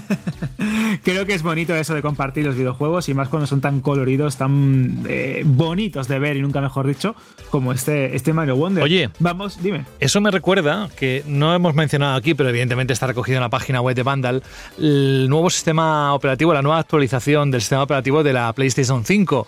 Entre las novedades, eh, vamos, que no lo vamos a contar aquí, podéis ir a la página web para repasarlas, pero una de ellas es que puedes compartir un mando eh, con otra persona que te ayude a pasar ese juego. Y creo que de lo que estamos hablando también puede ser una grandísima opción, aunque el juego no esté pensado para jugar en cooperativo, pero sí para tener dos mandos y en un momento determinado pues echar eh, una mano. Pásame el mando, no, no, coge el tuyo, acciónalo y directamente haz lo que tengas que hacer, ¿no? Es, y... es la versión moderna de quita que tú no sabes, ¿no? Sí, pero que no se note tanto. O sea, es más elegante, ¿sabes? más elegante, más, más elegante. una Espera, espera. más cómoda. Que, que ya lo hago yo. No, tú que no dejes, no sueltes el mando, déjalo, déjalo. ¿Qué más? Tenemos el comentario de The Crow que dice: Estupendo siempre escuchar a Saúl, aunque sea en este caso para una promo de PC Componentes. Dice: Por lo demás, y bajo riesgo de no ser nada original, mi juego más esperado de lo que queda de 2023 es sin lugar a dudas Alan Wake 2. Soy un gran fan de Remedy y espero la segunda parte de las aventuras de nuestro escritor videojueguil favorito como agua de mayo. Tanto que puede ser el primer juego que me compre de lanzamiento en años. Gracias por la recomendación, Jorge, atención, de El valor de la atención. Me ha parecido tan interesante que de hecho lo voy a regalar a mi mujer por nuestro décimo aniversario de boda. Eso se llama influencer y lo demás. Extendiendo el mensaje por ahí. Me, me sumo, o sea, no he dicho nada, pero, pero me sumo también a- al agradecimiento. Bueno, tú ¿eh? dijiste Llevo- que- Llevo, ya, ya, ya, pero llevo ya cinco capítulos O sea, y. llegó y tal. Sí, sí, bueno, sí, la sí, editorial que se ponga en contacto conmigo porque le vende unos cuantos libros. Unos cuantos, de hecho el mío también, porque eso, también se lo comenté a Jorge por privado el otro día, que estoy totalmente enganchado a lo que nos, cuenta el libro, que es muy interesante, por cierto. Bueno, pues es una práctica que no debemos abandonar nunca, sobre todo cuando hay algo, sea en el género que sea, un videojuego, un libro, una canción que nos guste y que algún oyente le pueda servir. Nunca se sabe. Como siempre decimos, no tenemos ni idea de quién nos escucha. Sabemos que hay miles y miles y miles de personas, así que alguien puede estar muy pendiente de estas cosas y, y nosotros encantados.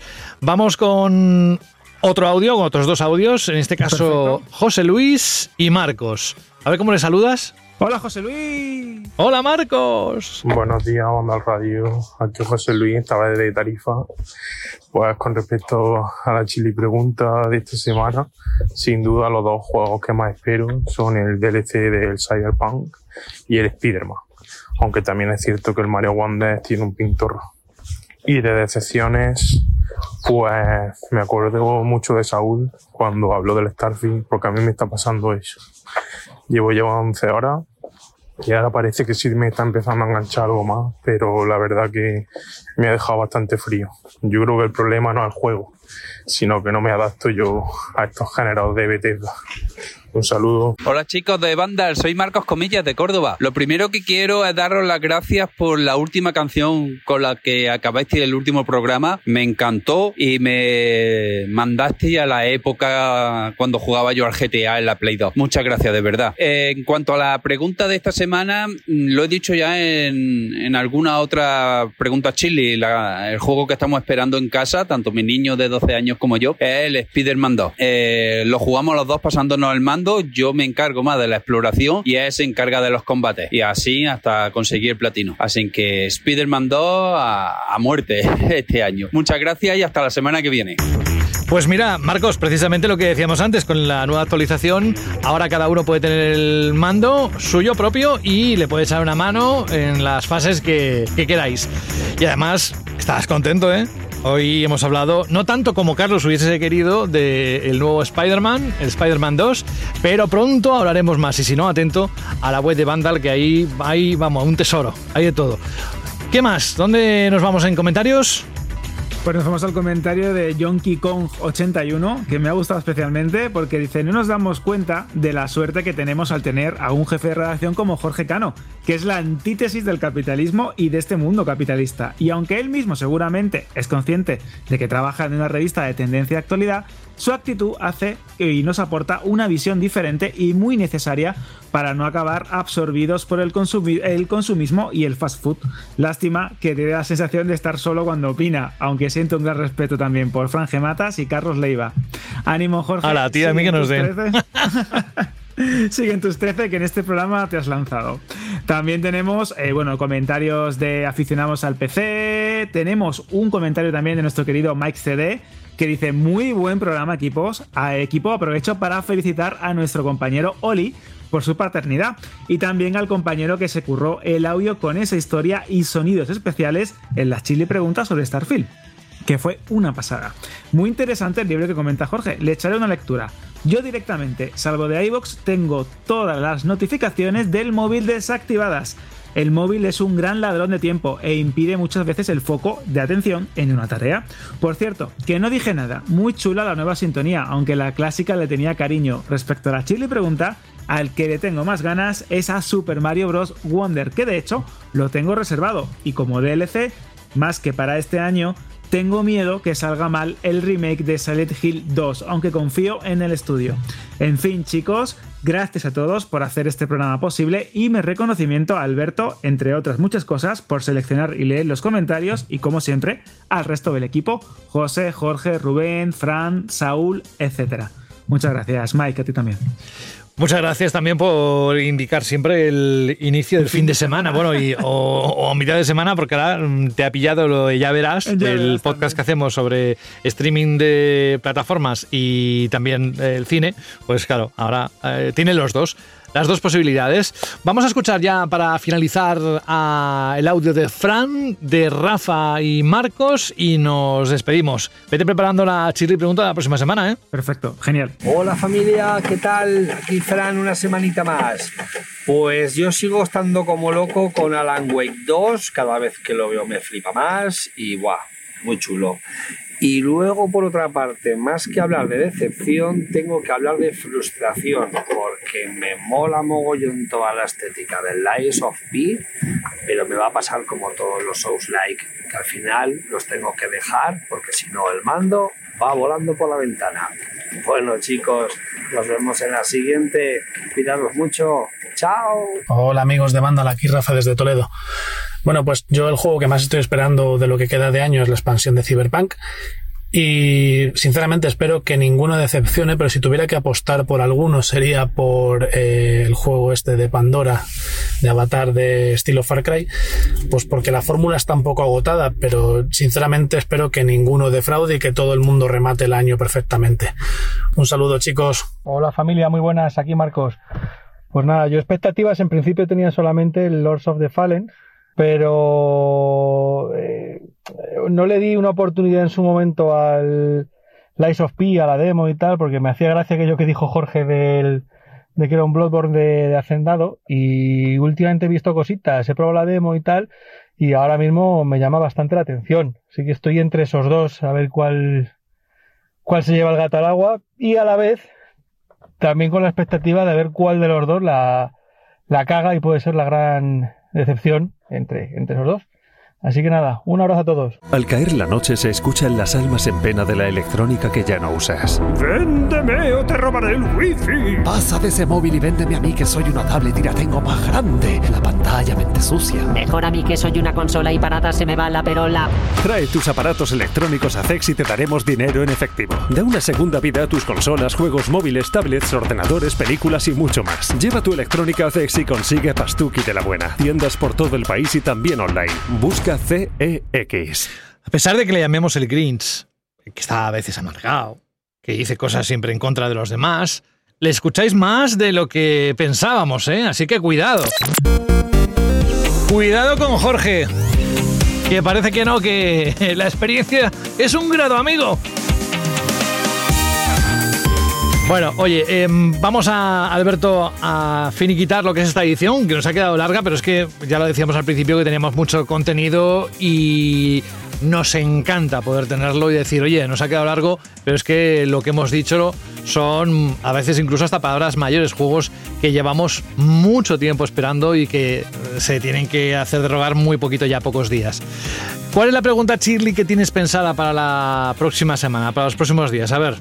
Pues venga, una pregunta doble, que sé que os gusta muchas veces. La principal, la pregunta Shirley de la semana que viene, o de esta semana que está en curso, es ¿qué os ha parecido el State of Play y el Nintendo Direct? Que hagáis una valoración de estos dos eventos que han coincidido en tiempo y casi en hora de PlayStation y, y Nintendo.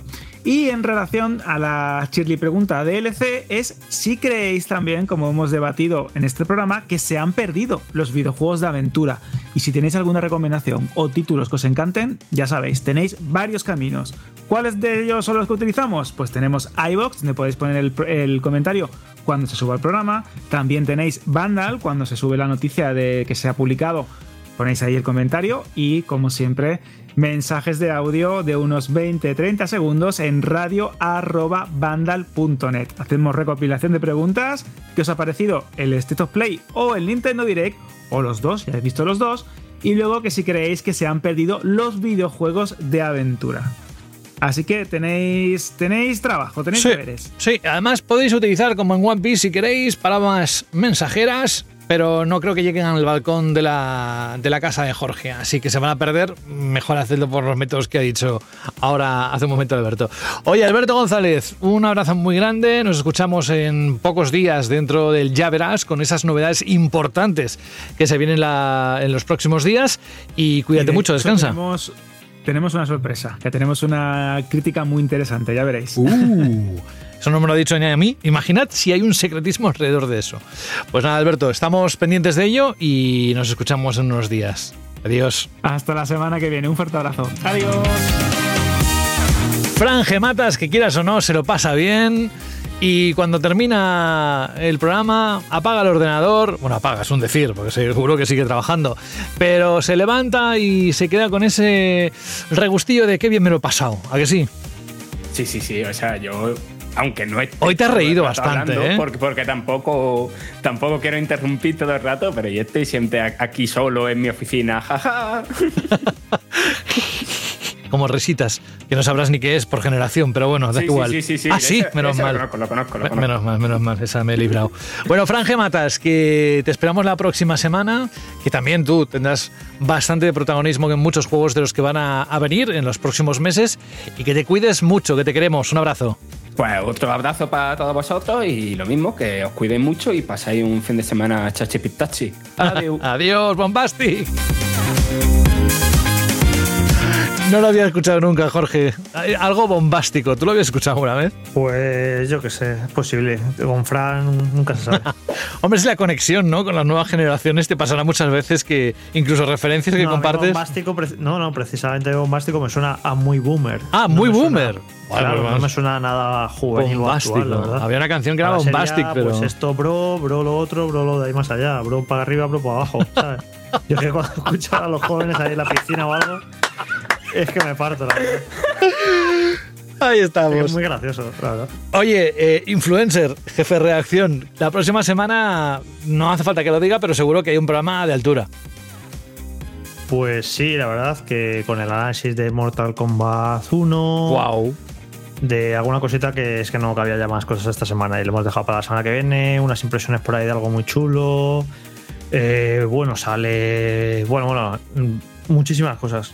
Muchísimas cosas. Es que lo estoy viendo y hay varias que no puedo Sí, sí, sí, sí. Bueno, no te preocupes. Pero que fíjate que siempre decimos que en esta época hay que estar muy pendiente de banda la página web y lo volvemos a repetir eh, porque es que es así. Si os gustan los videojuegos y esa pasión con la que nos escribís, que decís que sentís, eh, pues cuando os ponéis un título, cuando se acercan novedades, cuando se hace un evento, etcétera, es que conectarse a, a la página web de Vandal es vivir pues como una montaña rusa de emociones, de cosas que te pueden gustar, otras que te pueden decepcionar, otras que te pueden incluso hasta enfadar. Hay un poco de todo. Nosotros lo que pretendemos es volver la próxima semana, ¿verdad, Jorge? Y traer mucho contenido como en esta edición. Así que te esperamos aquí, pasamos lista. Gracias, Jorge. Gracias, hasta la semana que viene, bro. Chao, bro. Es que es así, te pilla a veces descolocas. ¿Sabes aquella gente que es seria y que te cuenta un chiste serio, pero te, te ríes el doble porque sabes que por dentro se debe estar meando, pero es que es su forma de expresarlo? Bueno, pues eh, vamos a leer lo que nos dice Julián. Os prometí que iba a ser una canción, aparte que es una canción comercial, yo el grupo, es un grupo, si no recuerdo mal, de cuando hacía radio, eh, californiano, y que pertenecía a ese, ese movimiento de bandas con ritmos acelerados, enérgicos. Para mí uno de los referentes de aquella época, de los 90, y una de las que más me gustaban y me gustan. Estoy hablando de Offspring. Vamos ahora a leer el correo de Julián que dice, hola bandaleros, aquí Julián Super Ninja en vuestros foros con una nueva petición musical para esta temporada. Es una canción que es tan representativa y va tan ligada al juego que es imposible pensar en él sin que suene en vuestra cabeza. Tan seguro estoy de esto que solamente voy a decir el nombre del juego, Crazy Taxi. Un saludo para todos y gracias por el programazo que hacéis cada semana. Pues gracias a ti, Julián, Super Ninja, por estar pendiente. Y mira, así que hemos escuchado hoy, y no es la primera vez, que nos agradecen las canciones que ponemos, pero esas canciones las elegís vosotros. Y si alguien disfruta con esta canción de All I Want de Offspring, es porque Julián Super Ninja la pidió, como podéis hacer, que todavía queda eh, margen para que apuntar unos cuantos. Mandad la petición a radio.bandal.net con la canción que queréis que pongamos al final de un programa de Bandal Radio, ¿vale? Venga, subid el volumen, Offspring, All I Want y un abrazo de mi parte, José de la Fuente. Adiós.